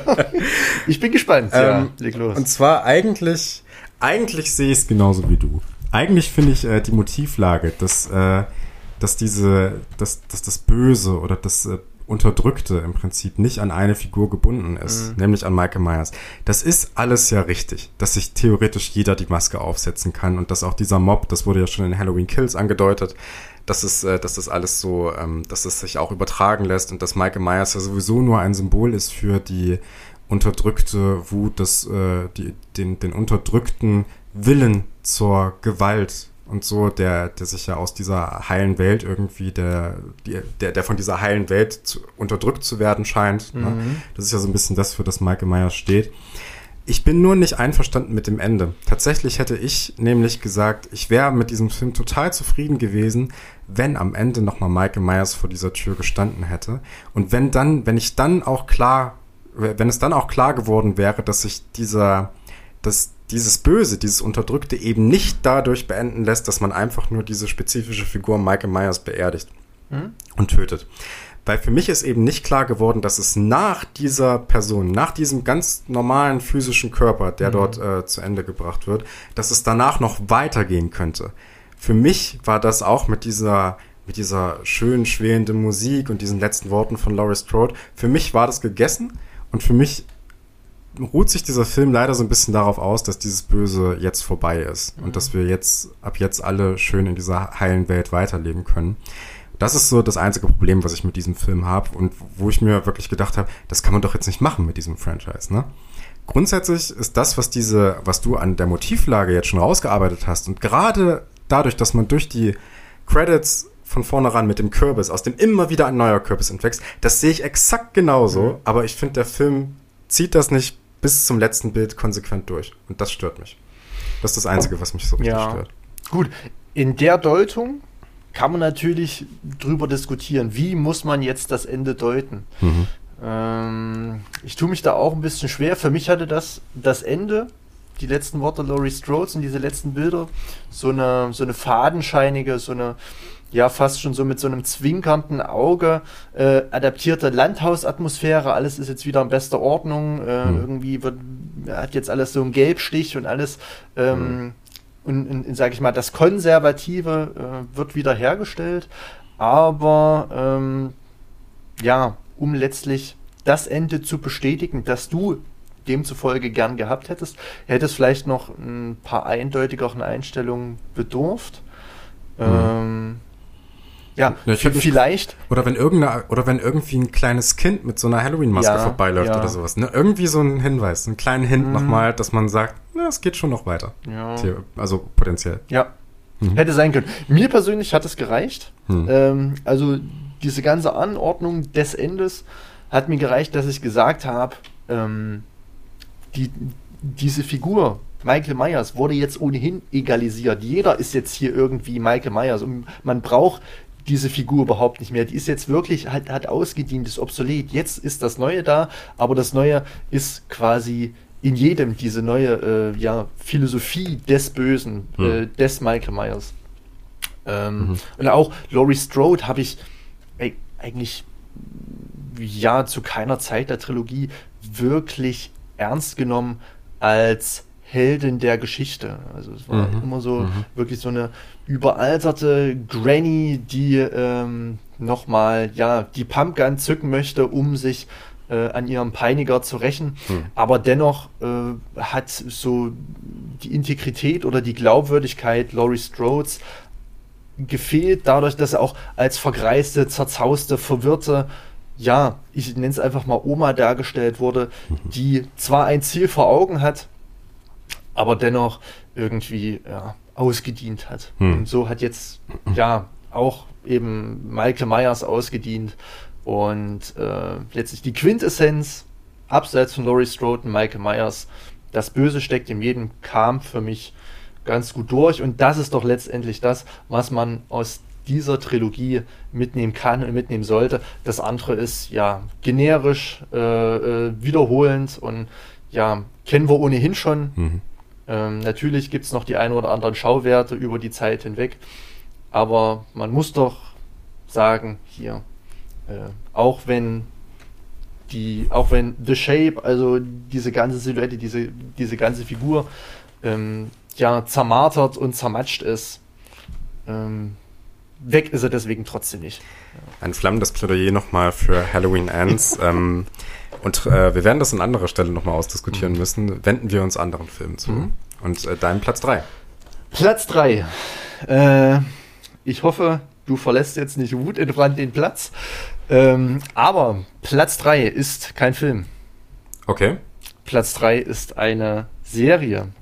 Ähm, ich musste eine Serie mit in, in, in meine Top 5 nehmen, hm. da ich mich wirklich schwer getan habe, meine Top 5 äh, nur aus Filmen ja, zu kondensieren.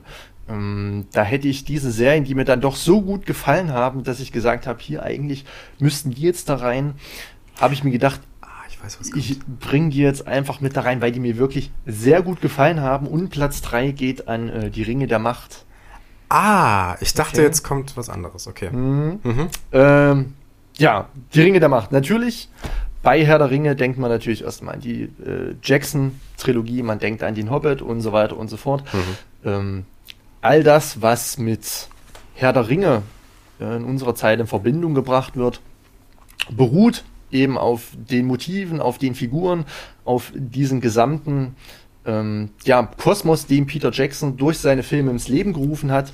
Ähm, die Bücher gibt es natürlich auch noch, wurden von den wenigsten gelesen und ich glaube auch erst im Nachhinein nach dem Film gelesen. Und insofern ist ja die Rezeption der Bücher durch die Bilder der Filme schon mhm. vordeterminiert. Mhm. Ähm, und man muss sagen, ja, dass dieses, diese Serie jetzt, die ja dann auch über mehrere Staffeln gehen soll, eine durchaus ohne die Bücher ähm, zu kennen, eine moderne Interpretation der Tolkien-Stoffe ähm, sind.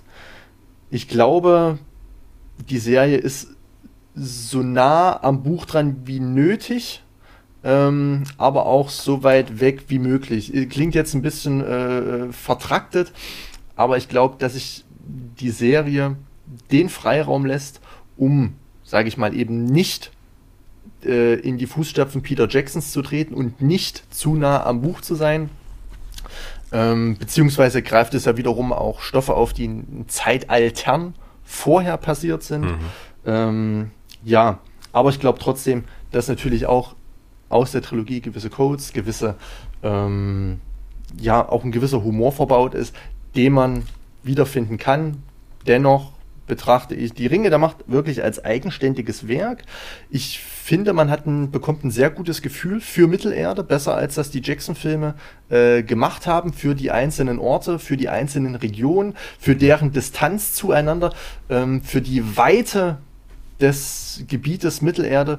Mhm. Ähm, hat sich das für meine Begriffe so angefühlt, dass man wirklich, ähm, sage ich mal, ja, so ein Gefühl für Distanz in Mittelerde bekommt. Äh, glaubhafte Motive, glaubhafte Figuren und die größte Stärke, die mir in Erinnerung geblieben ist, ist auch die Ästhetik. Es ist zwar natürlich ein CGI-Feuerwerk, dennoch ist es eine Art des CGI, die mir sehr gut gefallen hat. Dieser märchenhafte Charakter wird ähm, ja durch dieses verwunschene, fantasievolle ähm, CGI-Gewitter gut getroffen. Ich habe mich auch ein bisschen an Ridley Scotts Legende erinnert gefühlt. Mhm. Ähm, Gerade so durch diese Atmosphäre, überall blitzt es und blinkt es. Ähm, und natürlich passen sich auch diese verschiedenen Ländereien immer den jeweiligen äh, Stimmungen wunderbar an. Und Mittelerde wird sozusagen selbst zum Protagonist. Und ja, man kann sich auch so ein bisschen darin verlieren, was immer den Tolkien-Büchern nachgesagt wird, dass die ein sehr großes Level an ähm, Eskapismus ermöglichen. Und als solches betrachte ich die Ringe der Macht auch wirklich eine eskapistische Überraschung, wenn man dieses märchenhafte Feeling der äh, Tolkien-Bücher bzw. Jackson-Filme haben möchte, findet man, denke ich mal, hier ein weiteres, ja, ähm, gefundenes Fressen und diese, ich nenne es einfach mal Mittelerde-Vibes zwischen Elben, zwischen Orks, zwischen äh, Zwergen das ist alles da, nur ein bisschen moderner, ein bisschen weiter gedacht und ähm, ja, einfach sehr spannend und sehenswert erzählt. Ich bin gespannt, was in den nächsten Staffeln noch kommt. Die erste Staffel hat für meine Begriffe einiges erstmal wirklich richtig gemacht mhm. und hat auch ähm, ja den richtigen Ton gefunden, um sage ich mal, das Ganze über zwei, drei, vier, keine Ahnung wie viele Staffeln hm. zu strecken. Ich bin wirklich sehr gespannt und dachte mir, dass das auf Platz 3 gehört. Ja, also ich habe die auch gesehen, war nicht so überschwänglich begeistert wie du, aber ich fand auch, dass das im Großen und Ganzen ordentlich äh, mhm. abgehandelt wurde. Ich muss, glaube ich, jetzt nochmal gucken oder mich nochmal ein bisschen genauer darüber informieren, um jetzt eine Diskussion darüber zu mhm. entbranden oder in, in, Gang zu setzen. Aber ich äh, fand das auch äh, ganz gut. Okay. Ja, also äh, mhm. keine großen Gegenstimmen. Ja. Ähm, ich mache mal weiter mit Platz 3. Und zwar ist das bei mir äh, ein Film, den ich zum Ende des Jahres dann nochmal im Kino gesehen habe, äh, nämlich After Sun von Charlotte Wells. Ähm, es geht um äh, den Urlaub eines Vaters mit äh, seiner Tochter und ähm, im Prinzip so viel Handlung kann man gar nicht erzählen. Es geht, äh, geht darum, dass man, dass es so verschiedene Probleme gibt, dass der Vater sich zum Beispiel in manchen Situationen so ein bisschen schämt dann für seine Tochter. Ne? Also das ist, aber im Großen und Ganzen haben die ein schönes Verhältnis, aber es ergibt da doch so eine kleine distanzielle Ebene zwischen den beiden. Mhm. Und das Interessante ist, dass man zwischendurch äh, Videokameraaufnahmen sieht. Die beiden werden nämlich äh, oder filmen sich gegenseitig mit einem Videorekorder. Also es ist auch, äh, spielt in einer etwas älteren Zeit, so 80er, 90er Jahre. Ähm, und das ist ein äh, super spannender Film, weil man sich irgendwann die Frage stellt, beziehungsweise der Film diese Frage aufmacht, ja, es gibt diese Videoaufnahmen, die sich ganz klar auch als Videoaufnahmen kennzeichnen, durch die deutlich schlechtere Qualität, durch eine Wackelkamera natürlich, ne, weil es ist natürlich auch schwer, so eine Kamera gerade zu halten, ohne Stativ und so. Ähm, aber woher kommen eigentlich die Bilder, die wir um diese Videoaufnahmen drumherum sehen? Und dadurch äh, entsteht eine sehr, sehr spannende Reflexion über das Verhältnis von ähm, realen Aufnahmen, die man sich immer wieder angucken kann, äh, unserer Realität, also ich als Person, die sich eine Videoaufnahme zum Beispiel ansieht, und dem, was wir als Erinnerung dem Ganzen hinzufügen. Denn mhm. es gibt in diesem Film immer wieder kleinere Hinweise darauf, dass auch die Bild, dass die Bilder, die wir außerhalb der äh, Videoaufnahmen sehen, in gewisser Weise erinnert werden. Also es gibt immer wieder so kleine Hinweise darauf, dass da äh, Sachen hinzugefügt werden, dass äh, das kleine Kind zum Beispiel Sachen sagt, die eigentlich von einem kleinen Kind gar nicht so wirklich kommen können, sondern das sind eher äh, Dialog, ähm, ja, Aufnahmen oder Dialoge, die eher von einer erwachsenen Frau zum Beispiel kommen könnten. Und der Film macht das dann gerade gegen Ende sehr stark, dass er dieses Verhältnis irgendwie oder diese verschiedenen Eben gegeneinander setzt. Äh, und dann natürlich auch gleichzeitig uns diese Fragen stellt, okay, wenn wir äh, Videoaufnahmen sehen, wenn wir auch Filme sehen, gerade Filme, die wir vielleicht schon vor langer Zeit gesehen haben, wie viel fügen wir eigentlich an eigener Erinnerung und wie viel interpretieren wir da rein und wie viel äh, entsteht eigentlich nur bei uns im Kopf und ist gar nicht so Teil dessen tatsächlich. Ne? Und das ist eine sehr, sehr spannende Auseinandersetzung, wenn man sich gerade auch selbst reflektiert über das, wie man Filme sieht, die vielleicht auch lange her sind und so. Ne? Und äh, in dieser spezifischen Variante auch nochmal bei Aftersun ganz besonders, weil es ja um ein spezifisches e Ereignis von diesem Urlaub geht, was erinnert wird, zum einen durch die tatsächlichen Aufnahmen, zum anderen durch das, was dem aus dem eigenen Kopf hinzugefügt wird. Ultra spannend, toller Film. Ähm, hab von mehreren Leuten äh, gehört, dass sie geheult haben wie Schlosshunde okay. während des Abspanns. Es ist auch unfassbar traurig und schön und mhm. äh, extrem toller Film. Ich kann nicht erwarten, äh, dass dieser Film oder bis dieser Film dann mal auf Scheibe erscheint. Ich kann aber sagen, Mubi macht ja auch schon ordentlich Werbung, wenn man so auf die Startseite geht. Mhm. Der Film ist auch bei, bei uns hier in Deutschland dann also er kam schon in die Kinos, aber er ist dann ab März auch auf Mubi zu sehen. Und dann solltet ihr euch alle den angucken. Mhm. Kleiner Shoutout auch wieder an den Kinoclub Erfurt. Übrigens, das Glücksrad habe ich auch im Kinoclub gesehen. Ich habe alles hier im Kinoclub okay. gesehen aus meiner Liste. Nee, Quatsch, Platz zwei nicht. Aber da kommen wir mhm. noch zu. Mhm. Da kommen wir noch zu. Mhm. Genau. Aber bevor wir weiter auf das vergangene mhm. Jahr zurückschauen, schauen wir mal ins Jahr 23. Gibt es da irgendwas, auf was du dich freust? Auf jeden Fall. Äh, ich sag mal, die Liste im, für das Jahr 2023 ist auf jeden Fall voller als die für das Jahr 2022. Mhm. Ähm, um mal nur so ein kleines populäres Beispiel zu bringen, zum Beispiel auf äh, Christopher Nolans Oppenheimer, freue ich mich sehr. Bin ich sehr gespannt drauf. Ich weiß überhaupt nicht, in welche Richtung das geht. Teaser, Trailer verraten natürlich schon, es geht um die Person Oppenheimer, die die Atombombe erfunden hat, aber in welche Kerbe das dann letztendlich schlägt, ähm, ist noch nicht richtig raus und da lasse ich mich auch gern überraschen. Jedenfalls kann man sich, glaube ich, sicher sein, wenn Christopher Nolan da seine Finger mit im Spiel hat, wird das eine ganz spannende ähm, und erhellende Sache werden. Hm. Dann freue ich mich noch, kam jetzt letztens erst auf meine Liste, ähm, über Evil Dead Rise von Lee Cronin. Mhm. Ähm, Trailer sieht sehr gut aus und ja, so diese ganze Evil Dead-Reihe, ähm, vor allem das Remake Sam Raimis, ähm, gefallen mir sehr. Und Sam Raimi hat's original gemacht. Du meinst äh, Dings, Feder Alvarez. Äh, Feder Alvarez, ganz mhm. genau. Ja. Ähm, genau, das Remake gefällt mir wunderbar und ich habe die Vermutung, dass äh, Evil Dead Rise vielleicht so ein bisschen in die Richtung geht. Vom Look and Feel des Trailers sah das schon mal so ein bisschen aus. Mhm. Ähm, wir gucken mal, diese, diese Aggression, dieses Tempo ähm, in einem Dämonenfilm, das gefällt mir sehr. Abseits dieses, dieses Conjuring-Universums wo ja doch immer ein gleicher Aufbau ist, ähm, ist es bei, zumindest bei dem Alvarez-Film äh, von Evil Dead in diesem Jahr, Backwood-Horrorfilm, dann doch so, dass da ja, ein Tempo und, und, und, und äh, so, eine, so eine paranormale Aggression entsteht, die auf mich zu der Zeit, als dieser Film noch aktuell war, sehr wirkmächtig war. Und hm. da hoffe ich, dass Evil Dead Rise irgendwie in die Kerbe schlägt. Ähm, dann noch vielleicht so ein paar Erwähnungen. Dune 2 kann man sich, denke ich mal, auch drauf freuen. Äh, The Nun 2, eine etwas unpopulärere äh, äh, Nennung, denke ich mal. Aber ich fand The Nun Teil 1, ähm, ich glaube von. Oh. Fällt mir jetzt der Name nicht ein. Keine Ahnung. Äh, Mist. Ähm, ja, aber sei es drum.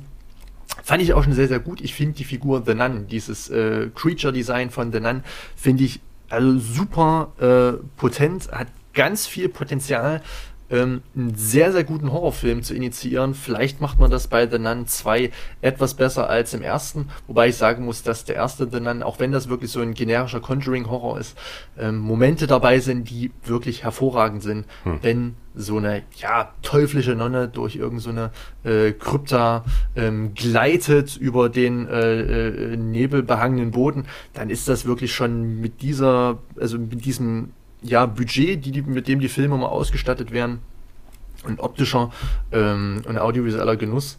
Ja, dann Banshees of Inisherin, auf jeden Fall, läuft ja jetzt schon teilweise. Manche haben ihn schon gesehen. Ich möchte den auch noch sehen. Dann Aronofskis uh, The Whale mit Brandon Fraser. Mhm. Freue ich mich auch sehr drauf. Gerade endlich mal Brandon Fraser wieder in einer ernstzunehmenden Rolle zu sehen. Super. Ähm, dann noch, ja, David, David Fincher-Film, The Killer. Ach, stimmt. Äh, genau. Mit Michael Fassbender. Hm. Genau, da hm. bin ich auch mal gespannt. Ich hoffe, der schafft's in die großen Kinos äh, hier in Deutschland. Hm. Ähm, Werde ich auf jeden Fall mal reingehen. Dann natürlich noch Scors den Scorsese-Film Killers of the Flower Moon. Hm. Möchte ich mir auch noch angucken und das wäre bisher so meine kleine, feine Liste, die ich auf jeden Fall in diesem Jahr mindestens ähm, sehen werde. Hm. Ähm, also wir haben viele Überschneidungen. Killers of the Flower Moon habe ich ja auch stehen. Ähm, Oppenheimer natürlich, äh, gerade spannend, was Christopher Nolan nach Tenet macht, der für mich sein bisher bester Film war. Und äh, bin gespannt, ob er das nochmal steigern kann oder äh, auf dem Niveau sich äh, ja, fortsetzen kann.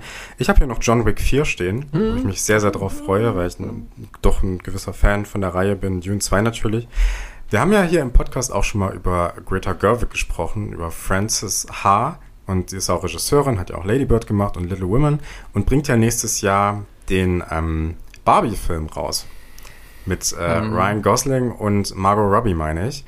Und das sieht schon vom Trailer her extrem interessant aus. Also ich bin mhm. sehr, sehr gespannt, was äh, Greta Gerwig, die ja auch in ihren Filmen, gerade bei Little Women, einen sehr feministischen Touch drin hat, was sie daraus macht. Mhm. Das sieht schon sehr spannend aus mit diesen Bezügen zu 2001 und so. Mal mhm. gucken, was da, was da rauskommt. Ähm, und äh, was ich hier noch stehen habe, vielleicht ein bisschen unpopular, ich freue mich auf den Dungeons and Dragons Film. Äh, weil ich ja selber äh, in äh, ein paar Runden äh, Dungeons and Dragons äh, spiele mhm. äh, aktuell. Und ähm, bin, also ich glaube nicht, dass der Film besonders gut wird, aber ich, äh, also es sieht auch ja. jetzt nicht so aus, als ob das so besonders spannend ist. Aber ich bin sehr gespannt, wie dieses Gefühl von D und D einfach übertragen wird. Ja. Und das wird, glaube ich, in so einer Runde, wenn man mit, äh, mit der, also wenn man es schon verabredet mit so den Gruppen, mhm. in denen man das so spielt, dann mal ins Kino geht. Ich glaube, das wird eine helle Freude. Okay. Ja, das wird, glaube ich, ganz schön. Ja.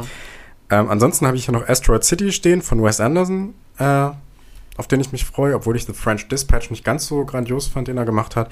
Und Ridley Scott bringt ja äh, auch seinen neuen Film raus, nämlich eine Napoleon-Verfilmung mhm. mit Joaquin Phoenix in der Hauptrolle. Joker kommt auch, fällt mir gerade ein. Stimmt. ja, Film. also es kommt wirklich einiges. Hm.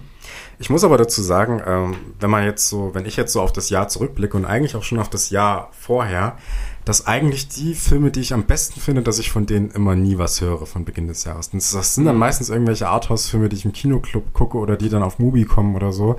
Und das sind dann eigentlich immer die äh, sehr spannenden Filme oder die mhm. spannenderen Filme. Äh, von daher bin ich eher darauf gespannt. Und sowas wie, also aus dem Blockbuster-Kino gibt's relativ wenig, was mich so wirklich wegbockt. Ja. Ich habe auch gar nicht so viel Bock auf den neuen Indiana Jones Film, der kommt ja auch nächstes ja, Jahr. Stimmt. Von äh, Dings hier, Copland, äh, Logan, James Mangold. Ja. James Mangold, ja, mhm. stimmt.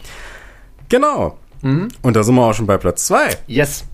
Also, mein Platz 2. Ich glaube, dir schwante es vorhin schon in Gedanken, äh, und zwar die Miniserie Dharma von ja, Ryan Murphy. Das hatte ich auf dem genau. Eine zehnteilige Miniserie, jetzt vor kurzem, ich glaube im September erst, äh, bei Netflix erschienen. Äh, schlägt natürlich in die Kerbe ja, populärer True Crime, Serienmördergeschichten der letzten Jahrzehnte, zumeist aus den 70er, 80er, 90ern, wird da jetzt immer mehr, gerade bei Netflix, hervorgekramt. Es wird viel Geld in die Hand genommen, diese Stoffe möglichst brisant aufzuarbeiten. Ähm, hab mich dem bisher entzogen, aber Dahmer hatte dann doch irgendwie meine Aufmerksamkeit erreicht, dadurch, dass das Ganze dann ja doch sehr medial gepusht wurde und gepitcht wurde und ähm, ja, dem hat habe auch ich mich irgendwann ergeben und dachte mir, komm, äh, zehn Folgen kannst du dir mal angucken. Sieht ja dann doch schon ganz nett aus, was Trailer und Bilder so versprochen haben. Mhm. Und ich muss sagen, für umsonst ist er eben nicht auf Platz zwei gelandet. Mhm. Ähm, erinnert so ein bisschen an diese ja, klassischen Ripper-Stories der 70er, 80er, also vielleicht Maniac äh, oder Henry, äh, Portrait of a Serial Killer mhm. oder ähm, auch ja, äh, The New York Ripper der goldene Handschuh?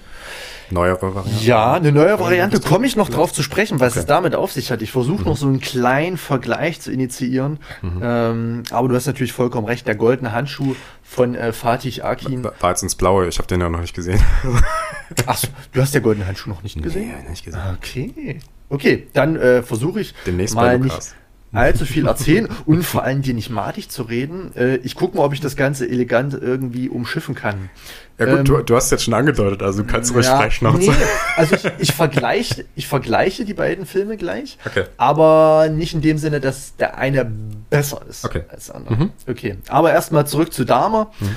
Ähm, Finde ich, wie gesagt, erstmal vom Setting sehr interessant. Ist ist auch wieder etwas, eine Geschichte, die im Abseits stattfindet.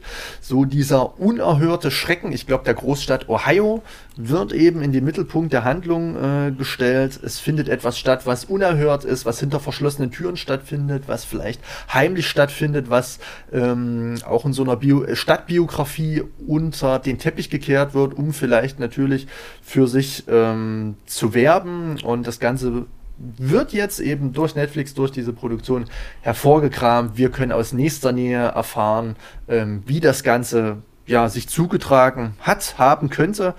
Ähm, und es wird natürlich auch wieder so eine gewisse Art des Voyeurismus ähm, befriedigt. Es ist ein Abstieg in eine Szene oder in ein Milieu, äh, ja, einer unteren sozialen Schicht in der man sich eigentlich nicht wohlfühlt, mit der man nichts zu tun haben möchte, aber durch das Medium Film bekommt man natürlich ein für äh, äh, wieder ein um das andere Mal die Möglichkeit, ja, sein sensationslüsternes Gefühl, etwas, et, etwas Verbotenem auf legalem Wege beiwohnen zu können. Hm.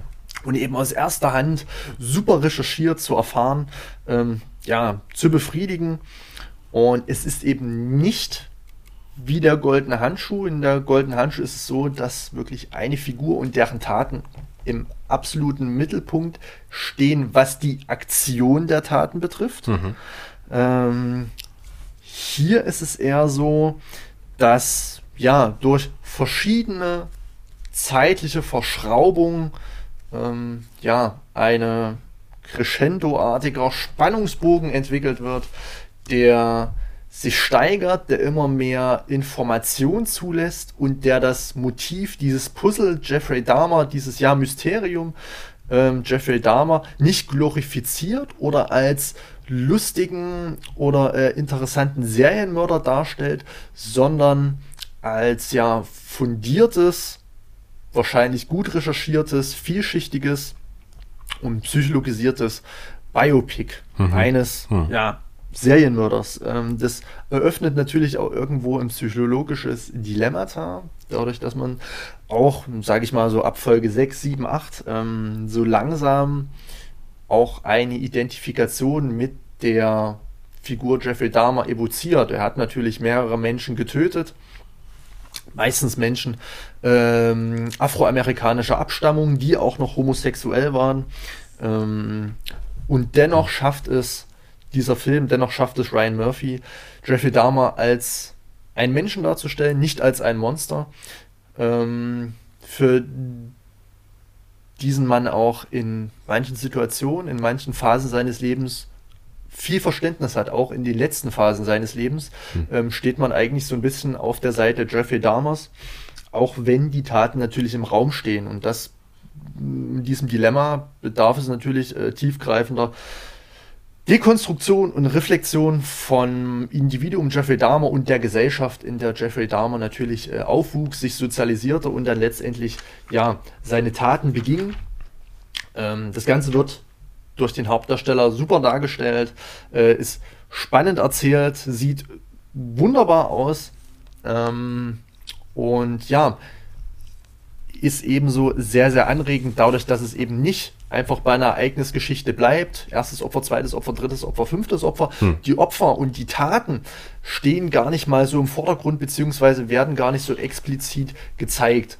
Es wird gezeigt, ähm, viele sagen, oh, dass das wirklich eine kranke Serie ist und dass es wirklich brutal ist und so weiter und so fort.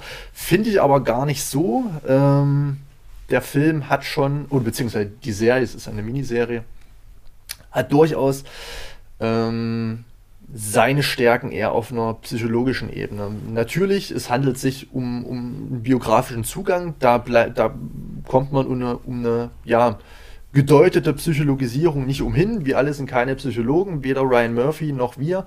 Und trotzdem ähm, muss man versuchen, selber etwas in der Dekonstruktion des Films zu rekonstruieren, um ähm, etwas ja bewerten zu können, um ähm, einige Sachen ja deuten zu können und um diese, diese Mordfälle und um diese Figur Jeffrey Dahmer vielleicht auch ein Stück weit verstehen zu können, wobei mhm. es halt immer schwierig, ähm, ja, sich mit Serienmördern auf eine Seite zu schlagen. Dennoch schafft es der Film auf eine sehr respektvolle ähm, und ähm, ja, moralische äh, Stufe zu stellen, die man durchaus vertreten kann. Mhm. Ja, und deswegen, meinen Platz 2 hat mir sehr gefallen, werde ich sicherlich noch das ein oder andere Mal sehen. Ich muss es noch sehen, auf jeden Fall. Und äh, ich, ich würde auf jeden Fall äh, dahingehend zumindest zustimmen, dass ich das persönlich überhaupt nicht schlimm finde, wenn eine Serie oder ein Film Verständnis für einen Mörder aufbringt. Klar. Realität und ja, so, ne? Ja. Ist, ist äh, vielleicht ein bisschen schwieriger, aber ich finde das ganz im Gegenteil. Ich finde das mhm. eher radikal.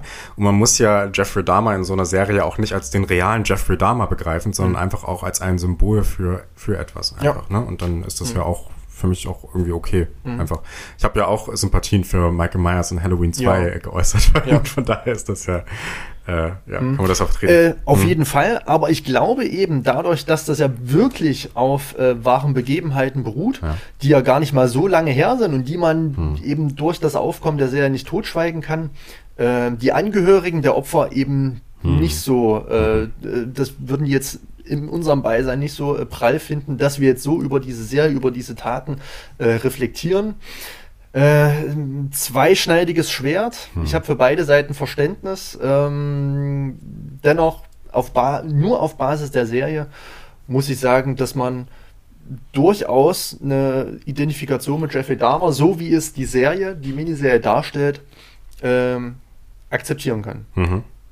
Auch wenn das wirklich, wie du schon sagst, etwas Radikales. Hm. Aber ich glaube, wenn man sich tiefgreifender unterhält, dann kann man durchaus zu diesem ähm, Schluss ganz legal kommen. Hm. Äh, sich mit Menschen zu identifizieren, äh, zu denen es schwer ist, eine Bindung aufzubauen, darum geht es auch, zumindest in Teilen in dem Film, den ich auf meinem Platz 2 habe. Das ist nämlich Earwig von Lucille Hassialilovic. Ähm, das ist ein Film, der dieses Jahr auf Mubi veröffentlicht wurde. Und ähm, eigentlich schon aus dem Jahr 2021, aber der Deutschlandstart ist der Mubi-Start. Von daher war das, äh, nehme ich das jetzt einfach mal so hin. Mhm. und habe den auch auf ein paar anderen Listen mhm. gefunden. Von daher ist es, glaube ich, okay. Ähm, ja, den werden viele von euch nicht gesehen haben und auch in meiner Letterbox-Liste haben das äh, Ding relativ wenige gesehen. Es geht äh, um einen Mann erstmal, der befindet sich äh, zusammen mit einem kleinen, circa elfjährigen Mädchen, hätte ich jetzt gesagt, vielleicht auch ein bisschen jünger, ich bin super schlecht darin, sowas einzuschätzen. Ich glaube, es wird auch nicht erzählt, wie alt sie ist, äh, in einem riesigen Haus und ähm, der, äh, es geht darum, dass dieses Mädchen keine natürlichen Zähne hat. Das heißt, äh, sie bekommt Zähne eingesetzt, die sind aus Glas von diesem Mann und die müssen täglich gewechselt werden und er kümmert sich um sie. Und es ist alles in einem sehr lebensfeindlichen Umfeld. Also es ist alles super dunkel und es gibt lange Zeit keine Außenwelt und so. Ne? Und ähm, es steht so ein bisschen die Frage im Raum, ist das der Vater von ihr? Sind die vor irgendwas auf der Flucht? Verstecken sie sich gar vor irgendetwas und so? Bis dann eines Tages äh, die ersten Worte überhaupt dieses Films gesprochen werden. Ich glaube, das ist ungefähr nach einer halben Stunde der Fall. Ähm, dieser Mann bekommt nämlich einen Anruf und er erkundigt sich nach dem Mädchen und äh, der Mann sagt dann sowas wie, ja, ihr Appetit ist gut, sie schläft auch immer gut. Ne? Das heißt, sie wird mhm. von ihm erzogen, aber es scheint nicht seine Tochter zu sein.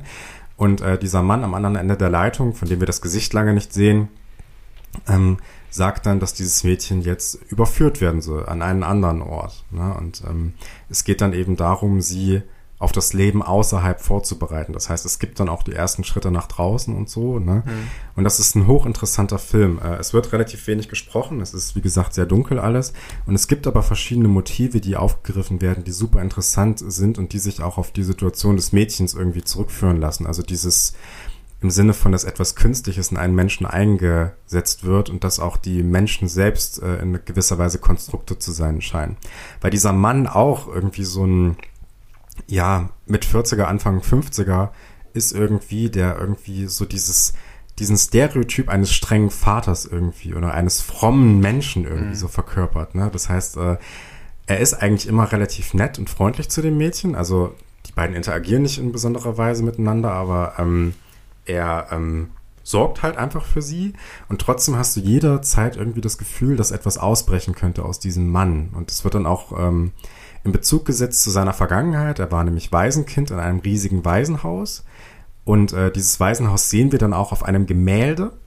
Und ähm, das ist äh, ja super spannend. Also es ist fast so, als würden diese Menschen eigentlich in diesem Gemälde wünschen, als gäbe es so eine Art, äh, äh, in diesem Gemälde leben oder oder das ist äh, das ist sozusagen die Filmrealität, die äh, Repräsentation des Lebens in diesem mhm. Gemälde mhm. ist irgendwie. Das ist so eine Assoziation, die ich irgendwie hatte. Und das ist super spannend, weil wenn wir dann mal in die Außenwelt auch gehen, ähm, dann sieht das aus wie Malerei und zwar wie romantische Malerei, als wärst du jetzt in einem Gemälde von Caspar David Friedrich oder mhm. so. Ähm, das heißt, dieser Film sieht in einer gewissen Weise wunderschön aus, aber ist durch diese Künstlichkeit auch extrem unangenehm. Es gibt dann auch noch einen Sideplot und es gibt auch noch die Interaktion vor allem des Mannes mit anderen Figuren, äh, in einer Bar zum Beispiel mhm. oder so. Ähm, und es ist äh, super schwer, Verständnis für diesen Mann aufzubringen, weil man super wenig geliefert bekommt, mhm. einfach an Persönlichkeit. Aber du hast die ganze Zeit das Gefühl, darunter schwellt irgendwie irgendwas. Ne? Und es ist so eine unterdrückte Wut. Es mhm. ist auch eine gewisse Hilflosigkeit, weil er anscheinend dieses Mädchen jetzt äh, loswerden muss oder da, äh, eben sie los wird, weil sie ja an einen anderen Ort muss. Das heißt, er wird in gewisser Weise auch seine Aufgabe, sein Lebensinhalt in irgendeiner gewissen Weise los. Und das ist ähm, ja, super spannend, wie der Film äh, damit verfährt. Und es, äh, der Film ist extrem komplex. Er mhm. spielt auch auf mehreren Zeit- und Ortsebenen und äh, hat, äh, hat sehr, sehr komische Figuren dann teilweise auch hin. Ähm, und es ist so eine Filmkonstruktion, die mich mit allem auch sehr an David Lynch erinnert hat. Okay. Wobei David Lynch ja seine Welten nicht in dieser Art und Weise so romantisch und künstlerisch aufbereitet, sondern es geht da ja um sehr schöne Welten mhm. erstmal, also um aus einer bürgerlichen Sicht sehr mhm. schöne Welten, die dann hinterfragt werden. Hier ist alles von Beginn an gleich äh, künstlich und künstlerisch und karg und irgendwie böse und mhm. lebensfeindlich. Ähm, ja, einfach extrem spannend. Könnt ihr euch, glaube ich, auch immer noch auf Mubi angucken, ist mhm. da im Archiv. Äh, macht das mal. Der ist äh, ganz, ganz fantastisch und hat mich extrem beeindruckt. Mhm. Toller Film. Muss ich auch noch mal gucken. Gibt's leider noch nicht auf Scheibe, sonst hätte ich den längst. Okay, mhm. sehr mhm. schön. Ich, ich hätte dich jetzt auch äh, fast gefragt, ob dich der Film an irgendwas erinnert, aber es ist eben David Lynch. Ja, wo, wo, also wie gesagt, er hat nicht diese Künstlichkeit und er hat auch nicht den, den Humor, den David Lynch ja. äh, sehr, sehr oft da reinbringt. Ne? Und äh, Humor bei David Lynch entsteht ja auch durch, durch so übertriebenes Schauspiel teilweise, was es hier nicht gibt. Mhm. Also wenn ähm, wenn zum Beispiel der Gangsterboss in Blue Velvet ausrastet, dann hat das immer auch einen komödiantischen Effekt, auch wenn die Bedrohung sehr stark äh, mhm. spürbar wird. Das gibt's hier nicht. Hier bleibt eigentlich die ganze Zeit alles sehr karg und emotionslos okay. und äh, mhm. böse einfach, ja. Das ist okay. super spannend. Ja. Merke ich mir, cool. Guck das mal an. Genau. Ähm, jetzt ist die Frage, ich, ich wäre sogar dafür, ähm, denn der Tom, mhm. ne? Der ist ja, äh, der ist ja jetzt nicht da. Wir haben es leider ja. nicht geschafft, einen Termin zu finden. Er hat uns allerdings trotzdem eine Sprachnachricht hinterlassen, der liebe Tom Walter. Ähm, und, äh, und hat mal so dargestellt, wieso das Filmjahr für ihn war. Hat so über seine Top 5 Filme so ein bisschen gesprochen, auf was er sich so freut 2023 und so. Und ich würde sagen, wir hören uns das einfach mal an, oder? Machen wir. Na? Hallo und grüßt euch, ihr beiden Filmjünger vom Lucast. Äh, ich freue mich sehr, dass ich dieses Jahr wieder dabei sein darf bei euren Jahresrückblick. Auch wenn wir nicht zusammensitzen, weil das irgendwie zeitlich nicht gepasst hat. Aber ich will es nicht so lang machen, deswegen machen wir jetzt einfach mal zack, zack, zack. Und zwar habt ihr mir gesagt, was ihr gerne von mir haben möchtet. Äh, meine Top 5. Und mit denen fangen wir auch einfach gleich an. Ich würde sagen, Platz 5 ist bei mir Nope von Jordan Peele. Den fand ich äußerst überraschend gut, nachdem ja sein letzter irgendwie Ass mir gar nicht so richtig gefallen hat. Get Out war ja schon so ein Überraschungsding und Nope war wirklich, wirklich gut. Also den äh, möchte ich mir auch hinstellen und da wurde, wie gesagt, seine Sozialkritik, die da wieder durchspielt, plus ähm, dieses gefühlte Spielberg-artige, was kommt da, was ist da und dass das wirklich so ein, es guckte sich so schön weg und man war so die ganze Zeit dran. Ich hätte ein, zwei Sachen irgendwie anders gemacht, um es spannender zu machen. Zum Beispiel, also das Haus, wo es blutete von oben, das hätte ich zum Beispiel viel eher gezeigt und da wusste man ja schon so ungefähr, um was es geht. Aber dass das Ganze dann noch so einen Twist hat und naja, also wirklich sehr, sehr toller Film. Tollster Moment in dem, also war der Akira Tribute Shot, das äh, fand ich natürlich ganz grandios. Also Nope, unbedingt angucken, ganz toll. Ähm, Platz 4 ist bei mir geworden Babylon von Damien Chazelle, den ich jetzt gerade erst vor ein paar Tagen geguckt habe. Und äh, das ist wirklich ein krasses Kinoerlebnis, muss ich sagen. Also, ich, also die erste Stunde haut einen komplett weg. Dann lässt er irgendwie nach, aber ich glaube, da steckt auch mehr drin, als man denkt. Und dann gegen Ende, also der ganze Schluss, sowas, weiß ich nicht, das vor allen Dingen auch ein Publikum anzubieten, das, äh, glaube ich, mehr andere Sehgewohnheiten hat, fand ich schon irgendwie toll. Also im Nachhinein vielleicht viel toller, als er ist. Ich weiß noch nicht. Ich noch, also ich war auch so ein bisschen ratlos, als ich als Kino rausgegangen war. Aber trotzdem macht er so ein paar Sachen auf, die ich irgendwie total toll finde. Klar, er macht wieder dieses, wir sind Hollywood und was macht Hollywood aus, aber da er eigentlich im Prinzip eine komplette Kritik an dem ganzen System und an dem ganzen, was äh, Hollywood ausgibt und, und sagt zu sein macht, ist dann schon wieder so ein Thema, wo ich sage, ja, das, deswegen ist er auch sehr schlecht weggekommen, glaube ich, in Amerika. Aber ich finde, den sollte man unbedingt gucken und ähm, ist halt natürlich, klar, das Thema ist nicht, nicht neu, dass man so die, über Film redet und Film und der Film an sich und was, was das alles mit uns macht. Im Prinzip erinnert es mich auch alles an Once Upon a Time in Hollywood, fand dem aber viel stärker als Once Upon a Time. Also deswegen unbedingt der Kinofilm, weil der läuft ja gerade erst an und ist natürlich trotzdem aus dem Jahr 22. Deswegen den unbedingt mal gucken. Fand ich, also doch, tolles Ding. Platz 3 wäre dann Buzz Lerman und zwar Elvis.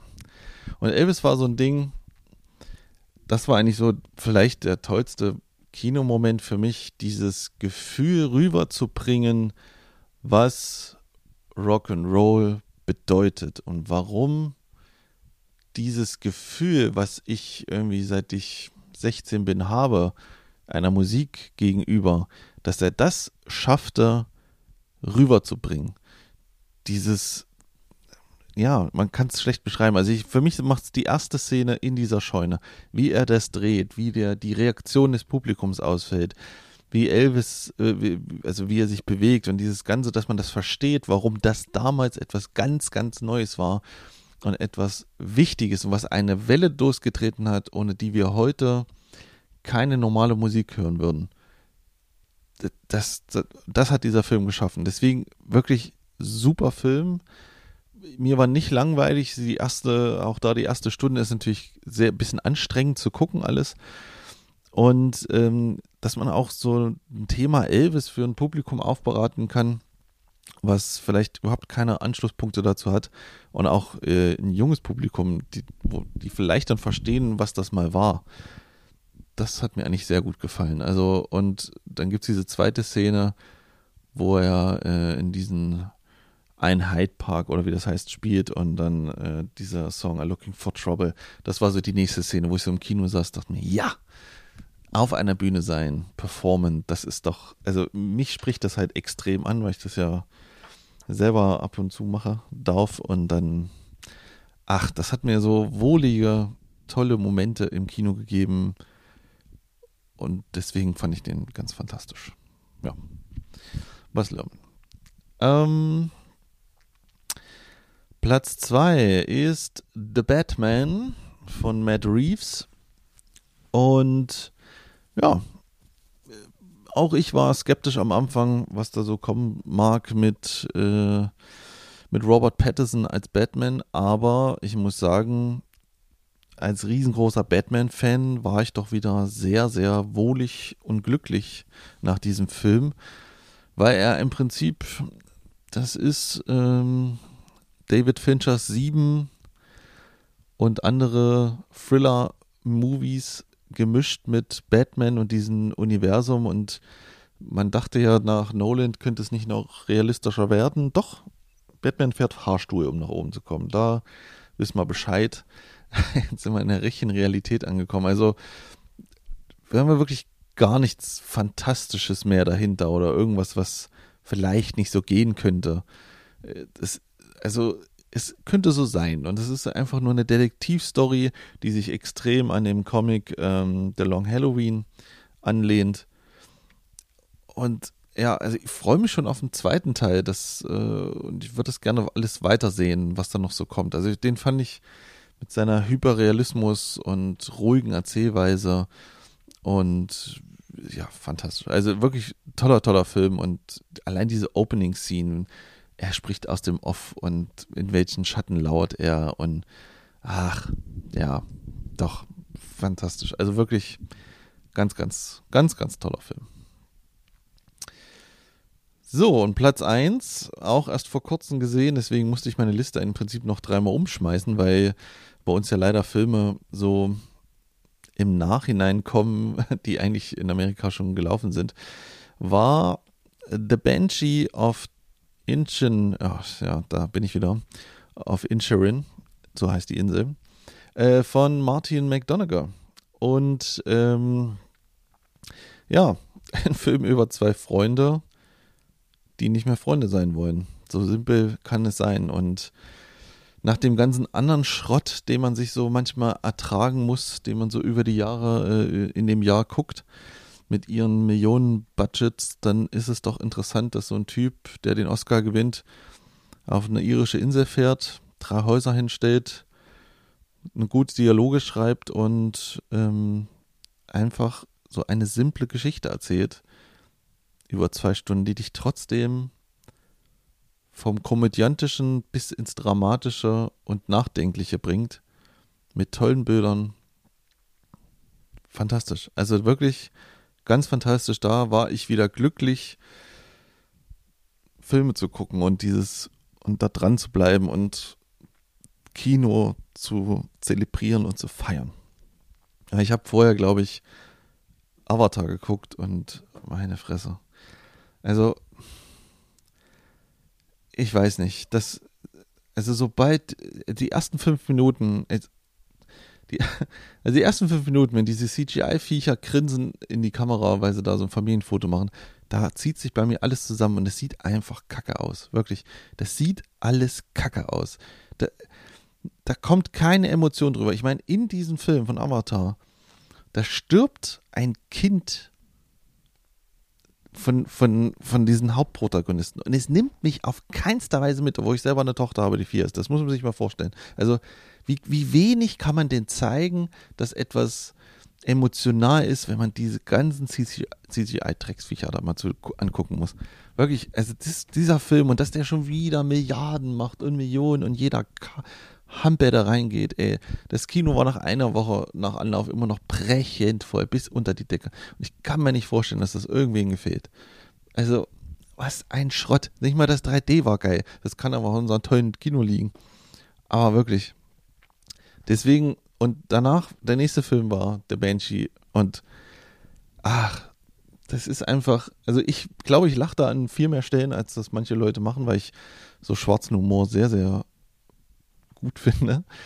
Aber ähm, ich habe sehr viel gelacht und am Ende dreht sich das alles nochmal, man wird nachdenklicher und kommt auf einen ganz anderen Dreh. Also wirklich der ganz fantastisch. Guckt den euch an, der kommt wahrscheinlich, wenn er noch auf irgendwer davon einen Oscar kriegt, dann kommt er auch im großen Kino. Aber ansonsten bitte angucken. Ja, das war meine Liste. Ähm, vielleicht noch zu Filmen, die ich su trotzdem super fand, aber die es nicht reingeschafft haben. Jetzt äh, war, würde ich nennen, äh, Top Gun, Maverick. Fand ich ganz fantastisch, weil am Ende ein ganz, ganz simpler Blockbuster wie aus den 80ern. Ja, wir haben das Problem der Remakes, Demakes und äh, was Legacy, bla bla bla. Trotzdem hat er einfach Spaß gemacht. Äh, simpel as fuck, tolle Bilder, also Bilder, die man wirklich so noch nie gesehen hat und das macht es eigentlich aus und deswegen ganz, ganz toller Film. Bullet Train kann man sich auch noch gut angucken. Das ist der Film, den Guy Ritchie nicht mehr hingekriegt. Ansonsten hätte ich noch so ein paar Empfehlungen, was man ähm, so außerhalb vielleicht mal im Doku-Bereich gucken sollte, wäre auf Disney Plus ist zurzeit die Doku Light and Magic, die ich sehr gerne geguckt habe, weil der genau nochmal erklärt, wie diese ganze Industrie von äh, Filmemachern, die, ähm, naja, visuelle Effekte nach vorne bringen wollen, sich gegründet hat und was daraus geworden ist. Ähm, und, und, und wie die das immer probiert haben, zum nächsten Step zu bekommen und wir dann jetzt leider bei sowas wie Avatar landen, aber sie dann jetzt leider vers nicht verstanden haben, wie, wie sie es richtig machen. Also der Sweet Spot, und das merkt man halt, ist halt Terminator 2 oder noch gerade so äh, Jurassic Park, der erste, weil Industrial Light and Magic war genau daran äh, involviert, das Ganze so auf diesen Punkt zu kriegen, dass das beides zusammenläuft. Und wenn man beides zusammenbringt, sehr gute CGI plus sehr viel äh, selber noch bauen und Puppen und äh, Modelle, wenn man das alles zusammenbringt, dann kriegt man gute Filme raus. Alles andere ist eigentlich Quatsch. So. Also das noch dazu. Ansonsten, was habe ich denn noch hier? Flops des Jahres. ja. Also, Flop des Jahres, also klar, Avatar hatte ich schon genannt. Ähm, der war fürchterlich. Was haben wir hier noch? Thor Love and Thunder, aber über Marvel brauchen wir gar nicht mehr reden. Ich habe diesen unsäglichen Uncharted-Film gesehen, weil er irgendwo kostenlos war und ich dachte, naja, vielleicht kommt ja doch noch was, was nicht in den Trailer gezeigt wurde. Nein, wurde es nicht. Ich meine, eine, ein Film über eine, eine, eine Spielserie zu, also eine Spielserie zu machen, die so filmisch ist und man kriegt das Filmische nicht in diesen Film. Das musste auch erstmal machen. Also deswegen Hut ab. Aber die größte Frechheit für mich und der schlimmste Film, den ich ertragen musste, war doch dann noch immer noch äh, Ryan Johnson und The Glass Onion. Ähm, ja, Charaktere aus der Hölle. Ein sinnloser, eine sinnlose Geschichte, die ich nach wirklich nach einer halben Stunde durchblickt hatte und dieser Rotz läuft auch noch äh, zweieinhalb Stunden oder so.